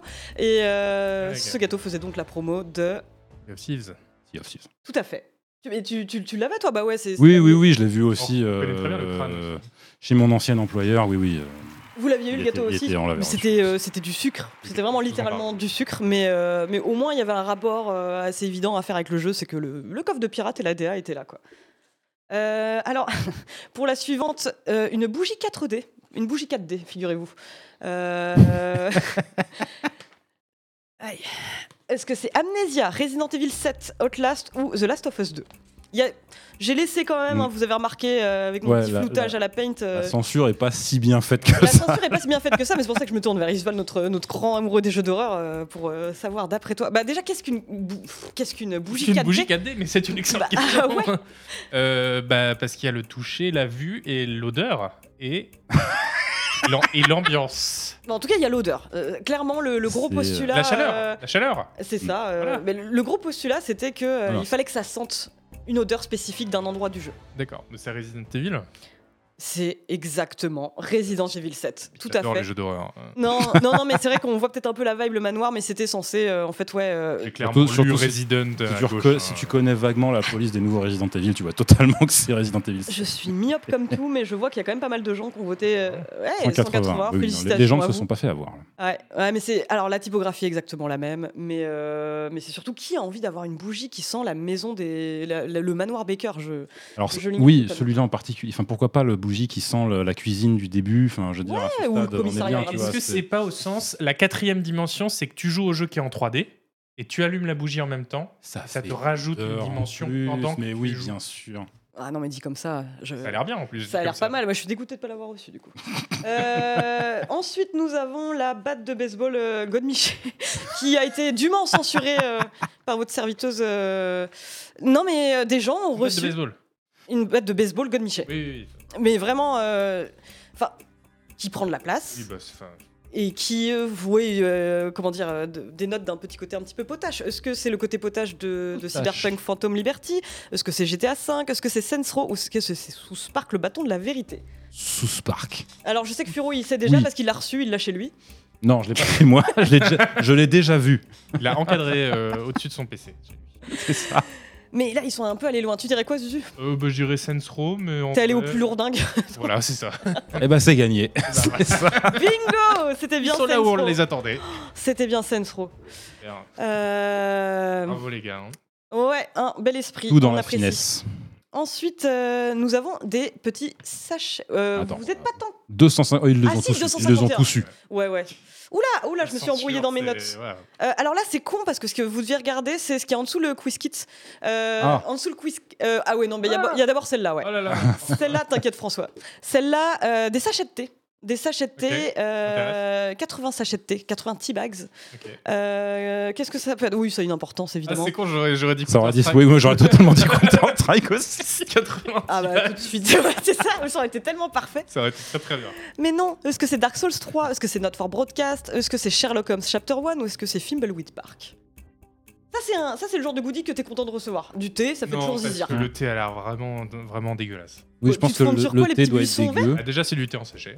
C'est du thé en sachet, Et oui, tout à fait. Non, mais ne nie pas, ça se voit. Non, ça se voit, ouais. Et euh, j'étais très très surprise en fait quand j'ai vu euh, le jeu euh, dont il était censé faire la promotion. Je, je me suis dit, mais c'était. Je ne sais pas d'où ça leur est venu. La réponse Oui, effectivement. était Dark Souls 3. Ouais, j'aurais dit Sherlock Holmes, mais on voit le Dark. Moi j'aurais dit. euh, J'aurais dit Ah merde, on voit le Timbleweed Park, Dark moi, tu vois. Souls Oh J'aurais dit quoi? J'aurais dit Timbleweed Park, moi. Ah ouais ah bon? Bah, en Ouais, fait, je je sais sais pas, ouais, je pourquoi, mettais il y des avait un petites côté, ambiances euh, cosy. euh, Ouais. British, quoi. euh, cible. Et vous êtes fait Oui, avoir non, par mon Sherlock Holmes, je suis très contente que ça ait marché. Et non, Ouais, Dark Sherlock Souls Holmes 3, c'était hein. trop évident, tu vois. C'était trop. Dark Souls 3, du coup, euh, il y a un. j'imagine qu'il y a aussi. Quiz euh, François, qu'on voit? Peux masquer le quiz kit qu'on voit euh, l'image. euh, Ah, que vous voyez en dessous. Oh, tu verras pas grand chose à part 80 teabags. Et effectivement, ils avaient fait des blagues un petit peu lourdes là-dessus euh, Ah, à, à l'époque sur le teabag. Mais euh, c'est vrai que moi-même, je me suis jamais surprise à, à teabaguer dans un Dark Souls. Parce que non, bah, très je mûris. Mais il dit. Seulement dans les jeux multi maintenant. Peut-être que c'était genre pour garder, pour que vous gardiez votre calme, euh, tu vois. Un truc comme ça, j'imagine, ouais. je sais pas quoi. Mais bref, euh, ensuite nous avions bah, l'image que vous avez vue tout à l'heure. Euh, alors c'est euh, en dessous le quiz kit, voilà, vous voyez ces magnifiques boxers. Euh, étaient donc livrés avec des journalistes disponibles aussi à l'achat Avec pour les joueurs. Oh non, j'ai dit ça? Oui. Putain, c'est chaud. Euh, livré à des journalistes. Vous voyez deux personnes se battre avec un body pillow, voilà, dont j'ai masqué le, le nom du jeu. Mais est-ce qu'il s'agit de Bully, Doki Doki Literature Club, de Catherine ou de Hateful Boyfriend? Pense que je l'ai. T'as une intuition? Oui, je pense que je l'ai. C'est quoi? Bah, attends, je vais laisser le, je vais laisser Ouais, le chrono passer, on va pas donner euh, la réponse. à tout le monde.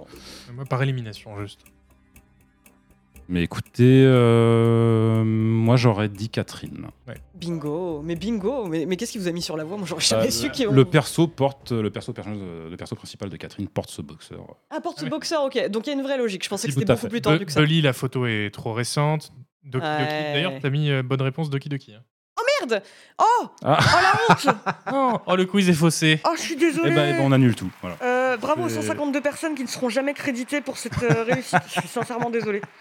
C'est la première fois que ça arrive de ma carrière et j'en tire les conclusions T'as euh, les gens en me retirant de la vie des quiz euh, quoi. Oh, c'est chaud. Bah oui non non non c'était effectivement euh, effectivement Catherine et sur ce body pillow vous voyez euh, on voyait littéralement Catherine.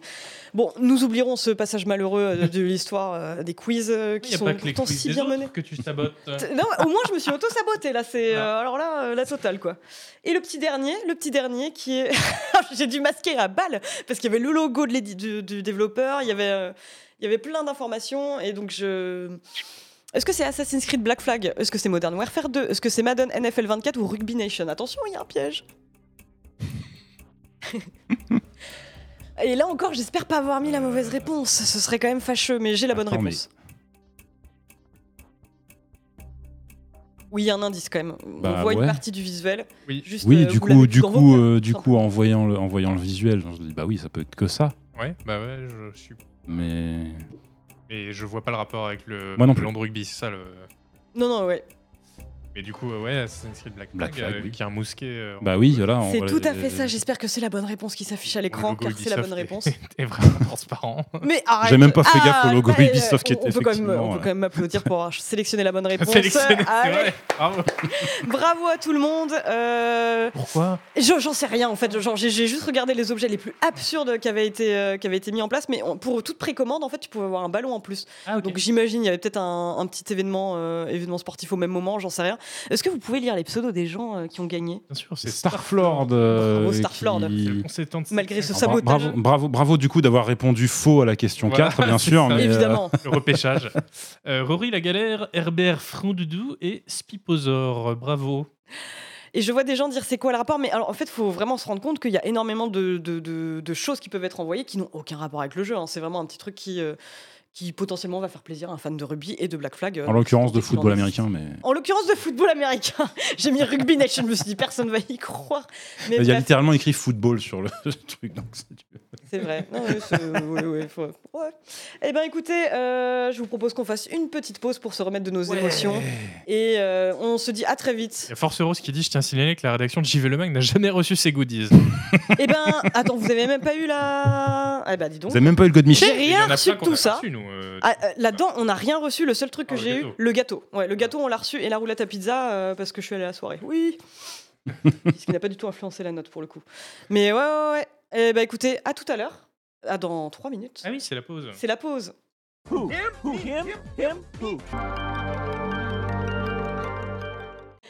Salutations, j'espère que vous allez bien depuis, euh, depuis ces trois dernières minutes. Pour le coup, ça va euh, à merveille. Euh, eh bien, écoutez, pour cette deuxième partie d'émission, j'avais envie de parler d'une actualité qui a été tragiquement passée sous silence de la part de Canard PC. C'est la sortie du jeu Skull Island, dont on va découvrir les, images, bah, dont vous allez découvrir les images sous vos yeux ébahis si vous les avez pas déjà vues. J'avais envie d'en parler pour plusieurs raisons, parce que j'ai une affection, une petite affection en fait pour les jeux qui sont tellement mauvais qu'ils en sont presque bons. Le problème de Skull Island, c'est que, bon, euh, pour, euh, pour vous la faire brève, donc un jeu euh, adapté de, de Skull Island avec. King Kong, ouais, le fameux film. Euh, et euh, comment dire, qui a été en fait complètement remis à zéro il y a un an. Enfin, en gros, les, les- premiers essais qui avaient été faits sur le jeu par le studio n'avaient pas, été concluants et donc du coup ils ont dû tout, refaire. Une équipe de 20 personnes donc à cruncher euh, comme des malades. Et aujourd'hui malheureusement, bah, les gens ne retiennent vraiment. oui voilà, la Ed Wood Energy en fait, le côté ultra nanar de, de ce jeu parce que vous allez voir, nous, on a un gorille à tête de chou, il y a des cinématiques qui sont compliquées, mais, mais euh, ce qui est surtout ultra tragique, oui, c'est de savoir dans quelles conditions le jeu a été fait. Je vois pas dans quel, euh, en fait avec des, un contexte pareil comment est-ce que tu peux aboutir à un bon jeu. Et ça m'a lancé euh, une petite idée sur, bah, sur les nanars, entre guillemets, dans les jeux vidéo. Et j'entends bien euh, nanar parce qu'en fait, j'ai l'impression que quand on parle de mauvais jeux vidéo, on pense souvent à des jeux vidéo qui font exprès d'être mauvais, mais qui ont une posture un petit peu ironique, euh, qui sont pas réellement des nanars. Parce que le tout d'un nanar, c'est vraiment un jeu qui est mauvais, mais qui se rend pas compte qu'il est mauvais. Bah oui, c'est tout le problème en fait, parce que, ouais, comme tu le disais, les jeux humoristiques ou les jeux à youtubeurs, ils ont vraiment brouillé la ligne Ouais. entre les mauvais jeux sympathiques et les jeux qui essaient d'être euh, sympathiques parce qu'ils sont mauvais. Donc euh, voilà, les Goat Simulator, I Am Bread, etc., qui sont. Oui, exactement, bah, très bon exemple. Les Alt F4, euh, ce genre de bêtises. Voilà, Ouais, ça. voilà. Euh, Moi, ça me donne l'équivalent. Pour moi, c'est comme les films euh, Asylum, euh, Mm. donc les films Sharknado et compagnie, qui sont pas des vrais nanars, en fait, qui partent Oui, direct parce qu'ils sont, ils ils fabriqués pour être des nanars dès le départ. Ouais, exactement. Et puis les images sont conçues pour être virales, pour faire rire tout le monde, que les gens se disent c'est pas vrai qu'il y a un film là-dessus. Et, euh, et pour moi, c'est vraiment à différencier des nanars. Quoi. Eh oui, parce que du coup, si c'est un mauvais jeu, mais qui est bon malgré ses défauts, bah, en fait, ça c'est un peu tous les jeux sont bons malgré leurs défauts, puisque tous les jeux ont des défauts, donc c'est un peu bizarre de partir comme ça. Moi, je dirais plutôt c'est des jeux qui sont bons aussi parce que leurs défauts participent au fait qu'ils sont bons. Bon, avec euh, le- ce qu'on disait sur le fait qu'il y a des jeux qui sont faits pour ça, euh, pour YouTube, etc. Donc ça brouille un peu la ligne. Mais Mm. du coup, il y en a des jeux comme ça. Je pense par exemple bah, au Call of Duty, qui ont ce côté un peu nanardesque parce qu'ils sont tellement premier degré Oui. dans leur côté militariste, que ça en devient un peu drôle quand toi t'es pas du tout dans ce délire-là. Euh, donc euh, c'est voilà, le, le- le mauvais côté du jeu participe au fait que il te le rend sympathique. Euh, et puis sinon, euh, bah, moi j'ai pensé aussi beaucoup aux jeux Flash. Euh, Oui. euh, je sais que tu as beaucoup joué aux jeux Flash. J'adore les. Ouais. Furo par- partage notre. RIP les jeux Flash. Ah ouais, t'as pas eu ta période de jeu Flash? Non, pas trop. Peut-être parce que t'avais un. PC performant et, et Non, ou une console. Non, c'est pas ça. C'est la juste que moi, le, le, le, le, le- le côté, euh, le côté addictif du. euh, globalement, c'est un peu nul, mais euh, je, je perçois le côté addictif, mais je m'en lasse très très vite en fait. Oui. Typiquement, tu vois, moi, un, un- un Flappy Bird, euh, je connais des gens qui vraiment genre, passe- pouvaient passer euh, des heures là-dessus.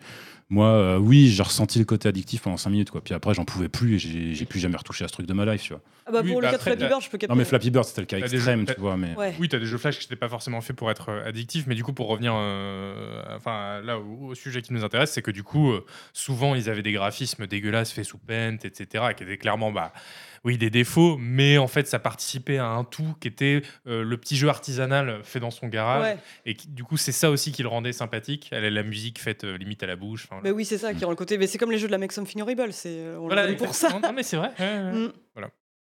Mais je sais pas ouais, si vous, y a- vous avez des cas de, de mauvais jeux comme ça, euh, enfin de mauvais jeux objectivement, mais que vous aimez sincèrement et euh, que vous serez prêt à défendre corps et âme, euh, qu'ils soient pétris de bugs, qu'ils aient des dialogues euh, pourris ou pas? Mais ça me paraît compliqué parce que, en fait, si on, on prend le, le, le- le nanar au sens qu'il a dans le cinéma, où euh, c'est vraiment le truc qui. Le, nanar au cinéma, c'est quand même un film qui est complètement flingué, mais qui en devient drôle parce qu'il est fait justement par, avec du cœur, par Avec des gens qui y croyaient, des gens qui, Mm. avaient, qui ont envie de faire bien, mais juste euh, ils ont presque. euh, Enfin voilà, ils sont, ils sont un peu perchés ou juste ils n'y arrivent pas, et du coup, ça donne ce truc-là pour moi, ça peut beaucoup plus difficilement euh, se produire ce genre de situation dans le jeu vidéo pour euh, la raison qui est que un film, tu vois, même quand c'est mauvais, c'est jamais que euh, un truc qui dure 1h30 Ouais, 1h30 et à la fin, euh, voilà, c'est fini. Le problème du jeu vidéo, c'est que déjà, un, effectivement, ça peut être très long, et puis surtout, deux, que un jeu qui est vraiment mauvais, mais dans ses aspects jeu, c'est-à-dire dans ses mécaniques, c'est ça c'est- c'est c'est une épreuve en fait. Ça devient vraiment désagréable, ça devient laborieux, ça c'est un truc. Pour moi, je sais que je vais être immédiatement vraiment repoussé. Et il y a- ce truc-là fait que pour moi, tu vois, un jeu, un jeu qui est vraiment mauvais et qui est mauvais dans ses aspects jeux vidéo. Parce que tu vois, ce qui est marrant quand tu parles de, de- du côté nanardesque euh, de, de- de Call of Duty, ça me fait penser aussi des fois au côté nanardesque des jeux Kojima par exemple. Ah bah oui, ah bah, vois, complètement. ce qui est, Ah Ah qui bah est nanardesque nanar, euh, qui est là, là-dedans, en fait, c'est les éléments cinématographiques Mm. du truc. Parce qu'après, derrière, par contre, niveau mécanique de gameplay, c'est ultra solide. Ouais. Et euh, tu vois, si tu rajoutes quelque chose d'extrêmement bancal dans le gameplay, Ouais. Pour moi, un gameplay bancal peut pas être drôle en fait. En fait, c'est plutôt dans ça la narration que le côté nanar va. Ouais. Sauf si c'est intentionnel, du coup. Et là, on Oui, voilà, sur mais les du jeux coup- à youtubeurs. euh, C'est plus tellement la définition du nanar en Non, fait. complètement, ouais. Non, je suis assez d'accord avec les gens du chat qui disent, enfin, et, et avec Furo, oui, qui disent que Kojima est un bon game designer, mais par contre, en termes d'histoire, on, voilà. nage en plein nanar, et je trouve que ça contribue presque au charme du truc, honnêtement, parce que c'est un nanar tellement. euh, Enfin, qui a l'air tellement de venir du cœur, tu sens qu'il. Ah veut oui, non, mais des ça, grandes c'est- thématiques, c'est etc. exact- c'est exactement le, c'est exactement le, le- le cas d'école, c'est-à-dire que lui, il y croit, mais à fond, à 200%. Ah, il y et croit c'est ça, et complètement, c'est ça qui rend le truc attachant en fait. Bah, c'est ça, et moi, moi honnêtement, enfin, je trouve que. Enfin, je, je, je suis attachée à ce type de jeu, en fait, et je trouve qu'ils ont un peu tendance à se raréfier au profit, bah, justement, de jeux blagues, de jeux à gimmick, en fait, qui Mhm. sont volontairement nuls pour distraire. Moi, ça m'amuse vraiment beaucoup moins qu'un jeu qui a été fait avec euh, beaucoup d'amour, mais qui, certes, est un petit peu bancal au niveau du scénario. Resident, Ouais. on est dans la nanarderie la plus totale. C'est euh, Mm. c'est toujours des histoires de, de, de multi-corporations, euh, de sociétés pharmaceutiques euh, qui euh, ont des expériences qui tournent mal. C'est- C'est c'est énormément euh, Oui, mais, nanardesque. euh, Mais j'adore ça en fait. Dans mais- le jeu mais- vidéo, mais je suis tolérante tou- avec ça. Toujours pareil, tu vois, un Resident Evil qui, effectivement, dans sa narration est nanardesque au possible, par contre, soutenu par un gameplay ultra solide. Voilà, C'est exactement. ça le- la différence. Oui, après, c'est pas pareil quand c'est un jeu qui a euh, juste un élément qui est un élément un peu raté, un peu nanardesque. On- et ouais, bon, moi, je pense tout de suite à Binary Domain, Ouais. qui avait un doublage français avec des accents du Sud. Hein, Oh la vache. collectors, donc, euh, ils sont dans la salle, ils sont dans la war room, tu vois, avec tous les généraux euh, médaillés qui disent Ah, Monsieur le Président, euh, nous, nous avons un risque d'invasion. Ouais. L'opération se, présente mal, monsieur le président. Voilà, ça, euh, un choix euh, audacieux. Euh, et c'est pas pareil qu'un jeu qui est cassé et qui quand même malgré tout est bien. Et du coup euh, j'ai pensé moi à Mountain Blade Ouais. le premier qui est vraiment un- bon en plus qui date donc qui est ultra moche qui est vraiment un jeu qui est bricolé quoi et qui malgré tout est super bien parce que tu as cette liberté de voilà d'aller partout de monter ton armée d'assiéger des châteaux et tout. Donc ça compense un peu le côté euh, bricolé à l'arrache mais qui est quand même omniprésent quoi. C'est pas juste un aspect du jeu que, que tu peux oublier Ouais, je vois. Ouais, bah moi, le gros exemple que j'ai en tête, euh, c'est encore un jeu d'horreur. Mais euh, bon, il y, a- il y a quand même beaucoup de potentiel nanardesque dans les jeux d'horreur, c'est comme ça. Mais je pense à 98, euh, qui en fait était censé être un jeu hommage à Resident Evil 2. Mais euh, Capcom les- a prévenu l'équipe de développement Invader Studio pour leur dire les gars, en fait, on prépare un remake, Mhm. donc vous faites autre chose, faites un autre univers. Ils ont fait un jeu, euh, bah, ils ont fait Daymare 98, puis Daymare 94 qui est sorti il y a quelques temps et qui effectivement ce sont pas des très bons jeux. Déjà en termes de gameplay, c'est ultra pato. On sent que c'est des gens. Enfin, moi je peux pas m'empêcher de les traiter avec bienveillance parce qu'ils ont le cœur à la bonne place. Ils aiment sincèrement les jeux de cette époque. Ils veulent leur rendre hommage. Mais le problème c'est qu'ils débarquent aussi bah, dans un monde où euh, bah, ils ont pas du tout les moyens de, de Capcom aujourd'hui.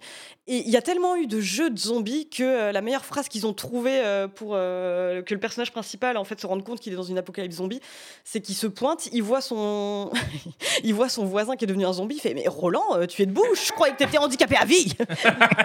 et c'est que des petites phrases comme ça. et, trop bien ouais et franchement ça j'adore. Et parce que c'est pas voulu comme étant euh, outrancier ou nanardesque. Bah non, pas du eux, tout, leur- ouais. Voilà. Mais Ils se sont dit ça- comment on fait capter ça. Ça, ouais. pour moi, c'est ça les vrais nanars du jeu vidéo. Et pas. Je voyais quelqu'un dans le chat qui disait Alerte Rouge euh, 2, qui était connu pour ses séquences en FMV euh, vraiment outrancières, euh, Ouais. de, de films de la guerre froide, euh, euh, de vieux films d'action, tu vois, qui étaient volontairement euh, un peu euh, nuls, euh, tu vois. euh. Oui voilà c'est ça. ça, c'est imiter les nanars du cinéma, c'est pas exactement pareil. Alors que voilà, ça, c'est un jeu qui est raté sans le faire exprès, mais qui en devient sympathique. Ça, c'est ça un, un vrai nanar du jeu vidéo, quoi. Et ils sont de plus en plus rares, j'ai l'impression. euh, mais, mais faites-en plus, faites-en plus. Deadly Premonition, je sais pas trop on pourrait le, on pourrait le positionner, euh, mais euh, il, a, il, a, il a une vibe nanardesque aussi. Mais euh, ils, parce que ils- ils sont de plus en plus rares bah, parce que les jeux vidéo te coûtent de plus en plus cher à faire Ah, et c'est que ça. dès que tu as un tout petit peu d'ambition, euh, tu... Oui, maintenant, il y a des gens qui disent non, non, dans la War Room, ils peuvent pas avoir des accents du Sud, en fait. ça voilà. C'est ça. pas possible. Non, mais peut-être qu'il se trouve quelque part euh, sur itch.io en fait. Euh, il Oui. doit y avoir des petits, euh, des petits doublages. Eh ouais, mais c'est dur de faire un vrai nanar quand t'es euh, un indé tout seul dans ton garage et que tu fais un jeu qui dure euh, trois quarts d'heure, quoi. Ouais, ouais, c'est ça. Il faut C'est- quand même qu'il y ait un tout petit peu de- d'envergure pour que tu puisses euh, avoir des éléments justement qui Bah, sont voilà. cassés. Il faut au moins avoir euh, un budget doublage pour embaucher Voilà. euh, des personnes du Par Sud. Non, mais c'est marrant parce que tu vois, même, même au cinéma, c'est un peu pareil. Les nanars, aujourd'hui, en fait, ça n'existe plus trop. Parce que les nanars, bah, l'heure de gloire, c'était dans les années 70-80. C'était le moment où on pensait qu'on pouvait faire un gros film d'action qui allait euh, ressembler de très très loin à un Rambo ou je sais pas quoi, en dépensant, euh, en dépensant 400 balles. Tu vois. Et euh, aujourd'hui, bah, euh, oui, la, définition qu'on a du blockbuster au, au cinéma, c'est plus du tout ça. C'est des trucs qui coûtent des, centaines de millions de dollars. Et du coup, bah, à partir du moment où tu es dans, des grosses machines comme ça, la possibilité du nanar n'existe plus. Soit c'est un truc qui est, qui est juste mauvais, soit c'est un truc qui est bon, mais tu peux pas avoir ce truc qui est, qui est complètement chez père euh, au point que ça devient drôle. Mais oui, c'est ça, c'est la nuance qui est difficile parce que par exemple, je pensais aussi au jeu euh, Fort Boyard qu'on avait testé. euh, Oh oui, bien sûr. Un stream d'anthologie. Mais qui est juste un mauvais jeu, bon, qui est drôle parce qu'il est mauvais, mais c'est pas. En fait, moi, je reste sur la définition de Nanarland des films. Oui, bah oui, disent oui, un nanar, c'est un mauvais film sympathique. Ouais. Et bon, un bon jeu sympathique, ce serait un jeu auquel tu as envie de jouer quand même. Et bon, clairement, le jeu Fort Boyard, t'avais pas envie. Alors, ce qui est quand même hyper intéressant dans, dans Fort Boyard, c'est euh, le fait que, je veux dire, Fort Boyard, à qui ça s'adresse? Aux gens qui ont regardé Fort Boyard, mais pourtant, ils ont quand même fait une espèce de fausse langue Mm. dans laquelle s'exprime le père Fouras, parce qu'ils voulaient pouvoir, enfin, j'imagine, marketer au plus grand nombre sans, euh, À l'étranger. sans avoir de coup de doublage, mais qui, bah, enfin, je veux dire, c'est- c'est c'est complètement insensé. Tu te souviens de ce, ce, ce père Fouras qui parlait en simlish Ouais, bien sûr. ouais, Oh, bon sang. Bon sang de bonsoir. Mais euh, ça a son charme. Bon, la possibilité du nanar n'existe plus. C'est la phrase que je retiendrai de, de ce segment débat. Et euh, ensuite, j'aurais aimé faire un petit, euh, une petite phase euh, sur euh, un petit point optimisation foireuse. Parce qu'on a quand même, Bah, avec joie. on a quand même euh, bah, deux jeux qui sortent. euh, un jeu qui est sorti hier, City Skyline 2, et un jeu qui sort le 27 à la Vendredi. Ouais, vendredi Alan Wake 2, euh, qui nécessite quand même. Alors voilà, je, je- Qui font je- parler d'eux. je, je suis une pure personne de la plèbe face à un expert, mais euh, en tout cas qui font parler d'eux parce qu'ils requièrent quand même une configuration Mm. assez, euh, assez costaud. Ouais. Euh, City Skyline 2, je sais pas si tu as vu le stream d'Agbou ou euh, les, les news comme quoi ça cap à 7 FPS. J'ai regardé un petit peu euh, le jeu tourner sur l'ordi de Furo. C'est c'est quand même assez hallucinant. Le jeu est super moche aussi. Bah oui, le jeu. oui, non, mais- non, mais Ça- du coup- ça du il y a- y a- Ouais. On- on- oui, on, peut, on peut en parler tout de suite, mais oui, City Skyline 2, c'est un cas. Ça arrive un petit peu. euh, c'est le bouquet. euh, je sais pas, si c'est le bouquet final parce que l'année n'est pas finie, mais c'est la cerise sur le gâteau d'une année qui a déjà été euh, problématique, on va dire, côté euh, optimisation de certains jeux PC. C'est vrai qu'il y a pas mal de jeux qui sont sortis quand même un peu cassés cette année. Ouais. Euh, Bah, il y a eu The Last notamment. of Us, il y a eu Jedi Survivor, euh, qui était absolument catastrophique à sa sortie, qui est un peu mieux maintenant, mais pas de beaucoup. Ouais. Starfield, oui, effectivement, qui, qui était dans la version PC quand même pas ouf du tout. Et euh, oui, ça a lancé tout, euh, tout, tout plein de discussions récemment sur, euh, sur euh, l'optimisation. Et euh, oui, alors de ce point de vue-là, City Skyline 2, évacuons le sujet tout de suite. Alors Oui. pour le coup, c'est un, un jeu qui a vraiment. Alors là, il y a un souci majeur. Je ne comprends pas ce qui se passe dans ce jeu. Euh, là, moi, je le faisais tourner donc tout à l'heure sur mon PC qui a une, une RX 6950 XT dedans. Alors, c'est une carte graphique, pas de cette génération, de la génération d'avant, mais c'était quand même le très très haut de gamme d'AMD de la génération d'avant. Euh, et euh, sur ce truc-là, en 1440p, le jeu tourne péniblement à 30 FPS sur une map vide. Ouais, ouais, Il n'y a rien, t'as pas encore mis. Rien un seul bâtiment. Il y a vaguement quelques arbres sur le sol. fou. Et le truc rame. Et, euh, et franchement, à un stade où je me dis, mais même un jeu en version alpha, il n'est pas censé ramer comme ça en fait. C'est-à-dire que là, c'est pas qu'il y a- c'est pas qu'il manque de l'optimisation, c'est qu'il y a un truc qui déconne à plein Ouais. tube dans le jeu. Vraiment, c'est incompréhensible. Euh, Avec le patch, le patch Day One bah, le jeu est sorti là. Ouais. Moi, j'ai pas, j'ai pas eu de code ou rien. J'ai ok. j'ai joué sur le Game Pass en fait. C'est tout. Mm. Donc, Ouais, il est sorti hier. et, euh. C'est chaud, et je sais, je sais que tu avais beaucoup aimé le premier, par exemple. Enfin, euh, Oui, bon, j'attendais positionnes pas par rapport à celui-ci Du, du 2. Ah ouais, t'attendais pas grand-chose du 2 Bah, euh, comme euh, Agbou d'ailleurs, euh, le, le 1 a eu en plus plein de DLC, euh, donc euh, a eu une énorme longévité pour s'enrichir, s'approfondir. Et là, le 2, il arrive un peu bah, brut de décoffrage, euh, Ouais. sans aucune extension, etc. Et donc, euh, en plus, sur, dans un genre où c'est très difficile de se renouveler, de, de rapporter, d'apporter des nouveautés vraiment intéressantes. Donc non, je n'attendais pas grand-chose, à part peut-être un jeu plus joli. Mais alors, ce que j'ai vu du stream d'Agbou euh, hier ou avant-hier, Ouais. c'était terrible, c'est- mais c'est c'est laid, mais c'est. c'est- je sais pas. Bah ouais, non, c'est très malheureux. Et euh, alors, Alan Wake 2, on peut pas trop euh, s'apesantir dessus parce que de toute façon, on en parlera quand le jeu sera sorti. Mais a aussi ce. Enfin, pardon, tu voulais peut-être continuer sur euh, City Skyline. Non, non, non, il n'y a pas grand-chose d'autre à dire sur City Skyline, mais effectivement, bah, Alan Wake 2, c'est un autre pan du truc qui est que, alors effectivement, le, le, le- le jeu fait peur aux gens parce qu'il y a la fiche de spec recommandé euh, qui est sortie et sur laquelle, effectivement, il y a quand même globalement du matos euh, haut de gamme.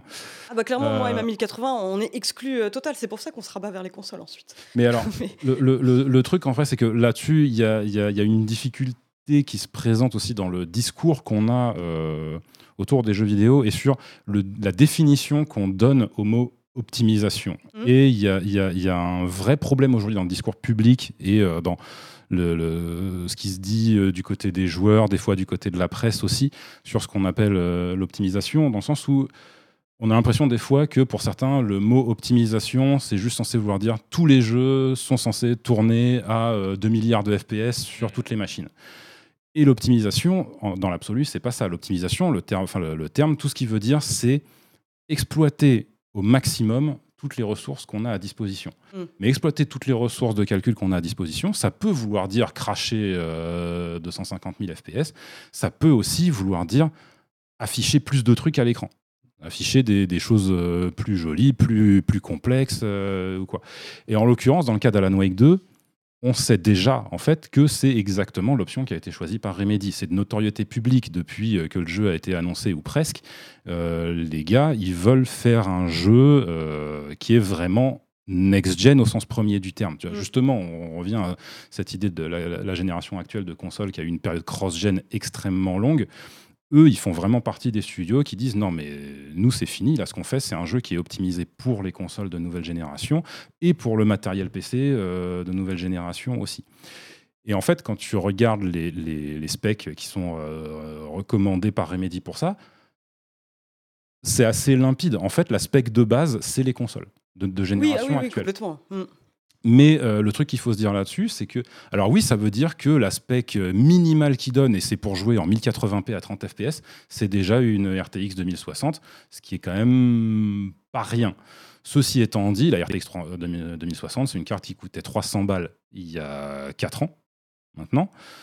Et euh, oui, c'est une carte qui est sensiblement moins puissante que euh, ce qu'il y a dans, dans les consoles. Et pour moi, aujourd'hui, qu'un jeu ose sortir en disant bah, nous, notre baseline, vraiment, le, truc de base, c'est les consoles sur lesquelles le jeu tournera à 30 FPS, ça me paraît pas déconnant du tout.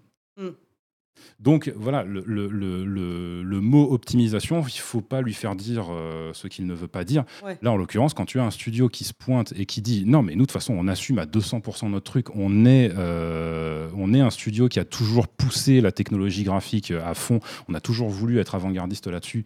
Et du coup, bah oui, on a un jeu qui euh, va pouvoir exploiter, parce qu'après, oui, il y a la- config de base, et puis il y a aussi la spec, euh, si tu veux mettre tout à fond avec le pass tracing, le DLSS 3.5, tout ça. Et là, ce qu'il faut, c'est euh, une RTX 4080 pour pouvoir jouer à 60 FPS, donc une carte à 1200 balles. Ben oui, mais en même temps, le jeu est ultra ambitieux. Oui, non, non, mais après que ce soit un parti pris du studio et qui se positionne comme tel, ma foi, bon, c'est une chose et qui décide d'exclure les, les configs modestes, pourquoi pas.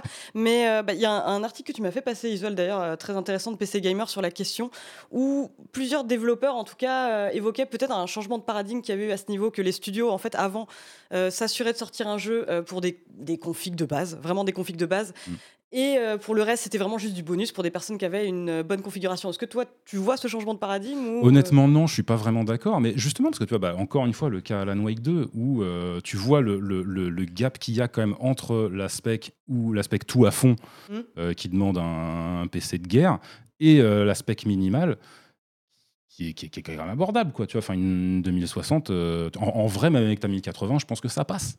Alors, ça passe en Ça 1000 passe, mais j'aurais pas les cheveux gras d'Alan Wake. Ça passe, quand même. non, ça en 1080p 30 FPS. Alors oui, bah ok, d'accord. Mais en même temps, euh, oui, le jeu, le jeu, il a choisi, le, le studio, il a décidé que c'était un jeu qui était optimisé pour euh, les 30 FPS sur console. Alors il y aura aussi un mode performance, mais qui apparemment prévoit de viser les 60 FPS sans vraiment les atteindre. C'est joliment dit. Ouais, c'est joli. C'est leur mot, hein, c'est Ouais. leur terme. Bon, écoute. euh, ils font ce qu'ils veulent, mais le jeu clairement est opti pour les 30 FPS. Alors oui, les 30 FPS, on va relancer le débat, euh, le débat préhistorique sur est-ce que c'est jouable ou pas. Bon, Ouais. Je pense que cette émission devrait avoir un segment, euh, le coup de gueule de Furo. Le coup de gueule de Furo. Bah non, mais Avec clairement, j'avais mis ce Furo, point parce que je voulais le coup de gueule de Furo. Ah ouais, ça serait tellement bien. Mais en tout cas, on, on vous en saurez plus bientôt. Le test de City Skyline sera dispo la semaine prochaine sur le site de Canard PC. Euh, pour ce qui est d'Alan Wake 2, je me chargerai du test pour le numéro euh, suivant. Et puis, on fera sans doute euh, un, un- un stream, pourquoi pas? Oui, ça se pourrait, ça se pourrait. Euh, on verra. En préparation avec Furo, ce serait super.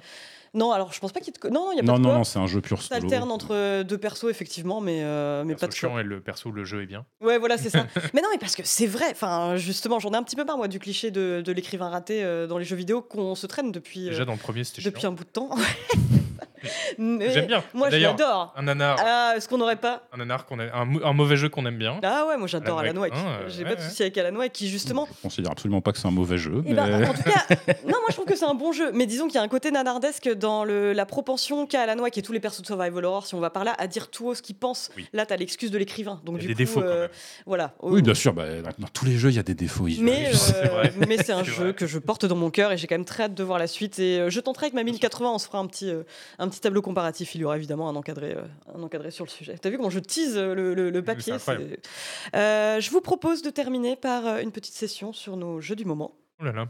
Oh oui, quels sont vos jeux du moment Euh, Alors, j'étais très étonnée par ton choix, Furo, parce que euh, c'est un jeu qui s'appelle I Expect You to Die 3, et j'ignorais qu'il y en avait eu deux avant. Euh, on doit avoir des images, François, de I Expect You to Die 3, qui est un jeu sur MetaQuest, si je ne m'abuse. C'est un Ah bah jeu, tiens, bah. c'est un jeu. euh, voilà, ça, il, est- il est, il est pas que tout. sur sur Quest, il est aussi sur VR, PC. Et si on en croit ce qui s'était passé avec les deux précédents, il va probablement sortir à terme sur à peu près toutes les plateformes euh, du marché. Euh, mais du coup, euh, oui, voilà, parce qu'une fois de temps en temps, moi j'aime bien me pointer avec un jeu VR, parce que oui, la VR, c'est pas encore mort. Et puis euh, des fois, il se passe. euh, Il y a des trucs qui ça vivote parfois. Des fois, il se Expect passe You des to trucs. Die, c'est- on parle de la VR, euh, justement. Oh, t'abuses le titre. Non, mais en plus, en plus, je vous dis ça, et en plus, pour vous parler en vrai d'un d'un jeu qui m'a un petit peu déçu, parce que euh, I Expect You to Die 3, bah, comme son nom l'indique, c'est le troisième, Ouais. on a eu deux. I Expect You to Die 1, ça a été un des premiers euh, grands succès de la VR. Alors, il faut admettre que le concept est euh, rigolo. En gros, bah, c'est le principe de l'escape room en VR, euh, Ok. globalement, qui existe, mais c'est c'est un jeu auquel tu joues euh, assis, tu as toujours euh, beaucoup de... Voilà, et tu vois, et c'est un jeu qui est très très con, globalement. Plein Ils peuvent pas s'empêcher de mettre un hot plein d'interactions. Non, mais tu vois, Ça a l'air Mais l'idée d'un escape plein de- VR, euh, moi, mais, plein, plein de ce à quoi la VR est extraordinaire, c'est-à-dire des interactions débiles partout. Ils te mettent plein d'objets interactifs, tu peux faire ce que tu veux avec, tu peux faire des cocktails, voilà. Il y a des énigmes complètement idiotes avec ça, mais euh, il y a un côté très très bien foutu, avec des côtés, voilà, tu fais des cocktails qui explosent, c'est très rigolo. Euh, avec euh, mais en plus un côté puzzle game qui pour le coup euh, dès le premier épisode était euh, plutôt plutôt bien foutu donc globalement c'est un jeu qui est euh, qui, qui était et qui est toujours très agréable à faire le truc là que vous de- dont vous devez déjà vous rendre compte c'est que juste en fait je vais galérer à dire des trucs spécifiques à I Expect You to Die 3 Mm. parce que C'est vraiment euh, voilà Oui, Mais si les deux premiers étaient bien. après les deux premiers étaient bien donc celui-là Voilà. est bien aussi euh, vendu combien? C'est une excellente question je crois que c'est 30 balles 25 je sais plus Ouais. C'est 25 balles Enfin, voilà, pour un, jeu, c'est- pour un jeu qui se finit en quoi en 4-5 heures un truc comme ça donc oui, Oui, ça reste oui. un petit peu cher tous les jeux V- Oh. tous les Ah, jeux c'est le casque qu'il faut acheter en plus. tous les jeux VR sont, euh, sont un petit peu chers moi là, Ouais. en fait, en fait j'en ai profité aussi parce que ce, ce jeu je l'ai fait sur le Quest 3 qui vient Ah, de le 3, sortir euh, dont, euh, dont, que- dont tout le monde a déjà oublié l'existence et c'est déprimant comme as fuck mais bref euh, C'est beaucoup plus beau, du coup. Un peu la PS5 de la VR. Exact non parce que la PS5 de la- c'est le PSVR 2 Le PSVR Ah, 2. qui est quand même est- mieux que Oh le là Quest là 3 là là. Ouais, bah après, on a quand même franchi un gap avec le PSVR 2 par rapport au PSVR 1, je trouve. ah oui oui non, Le bah, 3. c'était euh, il y a un gain enfin on avait déjà fait tout un segment d'émission là-dessus mais oui C'est vrai. PSVR 2, il n'a rien à voir avec le PSVR, c'est beaucoup, beaucoup mieux. Mais ça reste aujourd'hui, honnêtement, mon casque VR préféré du marché, même, sur, euh, même en prenant en compte Ok. les casques PC. Tu vois, dans, le genre, dans le genre fanboy PS5, tu vois, on, on est là, on on est est là. encore, je suis encore présent. Quoi. Enfin, oui, tout ça pour dire que donc voilà, I Expect You to Die 3, euh, bon, qui reste un jeu euh, très rigolo à faire, mais bon, bah, c'est le même que le 1 et le 2. En vrai, c'est surtout euh, décevant parce que le 2, pour le coup, il y avait quand même quelques éléments sur lesquels il progressait beaucoup Mm. euh, par rapport au 1. Et le 3, sur ces points-là, bah, en fait, il est en régression. Il s'est resimplifié un petit peu. Donc, euh, oui, je sais pas trop euh, pourquoi ou comment euh, ça se fait, mais bon, euh, bref. Il y a un truc qui est très rigolo dans tous les I Expect You to Die, c'est le générique d'intro Ah ouais? À chaque fois. Alors, euh, même si vous n'êtes pas équipé, écoutez, il y a tous les génériques sont euh, euh, sur YouTube euh, en version aplatie en 2D, mais euh, même comme ça, vous allez voir, ils sont très rigolos. C'est toujours bah, des, des génériques à la James Bond, mais, très, mais très rigolo et avec des, des chansons extraordinaires à chaque fois dessus. Ok, de la part d'un vrai mélomane. Donc, Donc, euh, euh, je- non, mais vraiment, c'est des, tournant. des- des chansons un peu dans le, très James Bondesque, limite un peu caricaturales, mais, euh, mais c'est très très bien fait à chaque Ouais, C'est cool. Ok, cool. Bah, Voilà. Cool, je ne connaissais pas du Mon- tout, mot honnêtement. Sur, euh, Et euh, Alors, juste euh, un test du Quest 3 de prévu dans CPC Hardware, bien évidemment. Ah bah oui. On n'arrivera pas tout de suite, mais ça, ça va, ce sera là pour, euh, pour le prochain numéro. J'ai dû ramener le PSVR 2, j'ai dû, j'ai dû me le faire arracher des mains par Furolite parce qu'on avait besoin pour le boulot. Euh, toi, Isual, tu joues à Squad, qui n'est pas euh, un petit nom euh, intime pour Squadron 42, Oui, ce que j'ai cru au début, j'étais très surprise. Euh, mais dis-nous tout Euh, sur Squad. oui, alors au, au- au commencement était Arma 3, oh, euh, j'adore quand tu commences. comme qui est donc euh, un jeu de. Non, mais parce qu'il faut, faut reprendre l'histoire au début. Oui. Euh, non, moi j'ai passé beaucoup de temps sur Arma 3, qui était un jeu d'infanterie de simulation militaire. Excessivement réaliste. Euh, Enfin, Voilà, euh, d'approche un peu réaliste, effectivement, même si on sait que l'un jeu ne- n'est pas réaliste quand il parle de la guerre, etc. Oui. Euh, mais euh, quand même, où euh, du coup, tu pouvais, de façon très réaliste, passer 4 heures de ta soirée à surveiller un buisson sans qu'il se passe rien. Et moi, j'adorais, parce que je trouvais Mm. que c'était génial, le côté coop, où euh, chacun a son rôle. Et donc, euh, toi, si ton but, c'est de surveiller le buisson, mais c'est crucial à la mission, bah, tu surveilles Tu le buisson. le buisson. ouais. Moi, j'ai passé les soirées où j'étais très heureux de surveiller le buisson, il a pas de problème. Ouais, et puis il se passe un, un truc, j'imagine que ça te sort quand même. Ça Oui, oui, euh, puis plus- t'as de l'ambiance, t'as les radios de tes potes que t'entends, Ouais. etc. Donc c'est assez cool. Et euh, après Arma 3, qui est, qui, est, qui est- qui a- qui est sorti en accès anticipé en 2013, il y a eu Squad euh, en 2018, qui est un autre jeu et qui, lui, avait un peu la promesse de prendre Arma 3, mais que les parties intéressantes du jeu, que les moments où il y avait des affrontements, que les moments où il y avait de la tactique, et pas euh, l'heure où tu vas ramper dans un buisson euh, pour être sûr de ne pas te faire spotter par les ennemis. Euh, et en fait, Squad donc, a eu son, son petit succès. donc, c'était le contrat était, euh, enfin, disons que ça a attiré les gens, mais je trouve que le contrat n'était pas extrêmement rempli en ce qui concerne le fait d'avoir quelque chose d'un peu tactique, d'un peu réaliste comme Arma 3. Moi, toutes les fois où j'ai joué à Squad depuis 2018, euh, je j'arrivais dans une partie où c'était bien, donc euh, je sais plus 50 contre 50. Oui, c'est ça ce que j'ai lu. Mais euh, où euh, il y avait deux mecs qui étaient dans un coin avec un tank, quatre autres mecs qui faisaient je sais pas quoi dans une forêt. Enfin, voilà, c'était pas, tu te sentais pas vraiment immergé. Mm.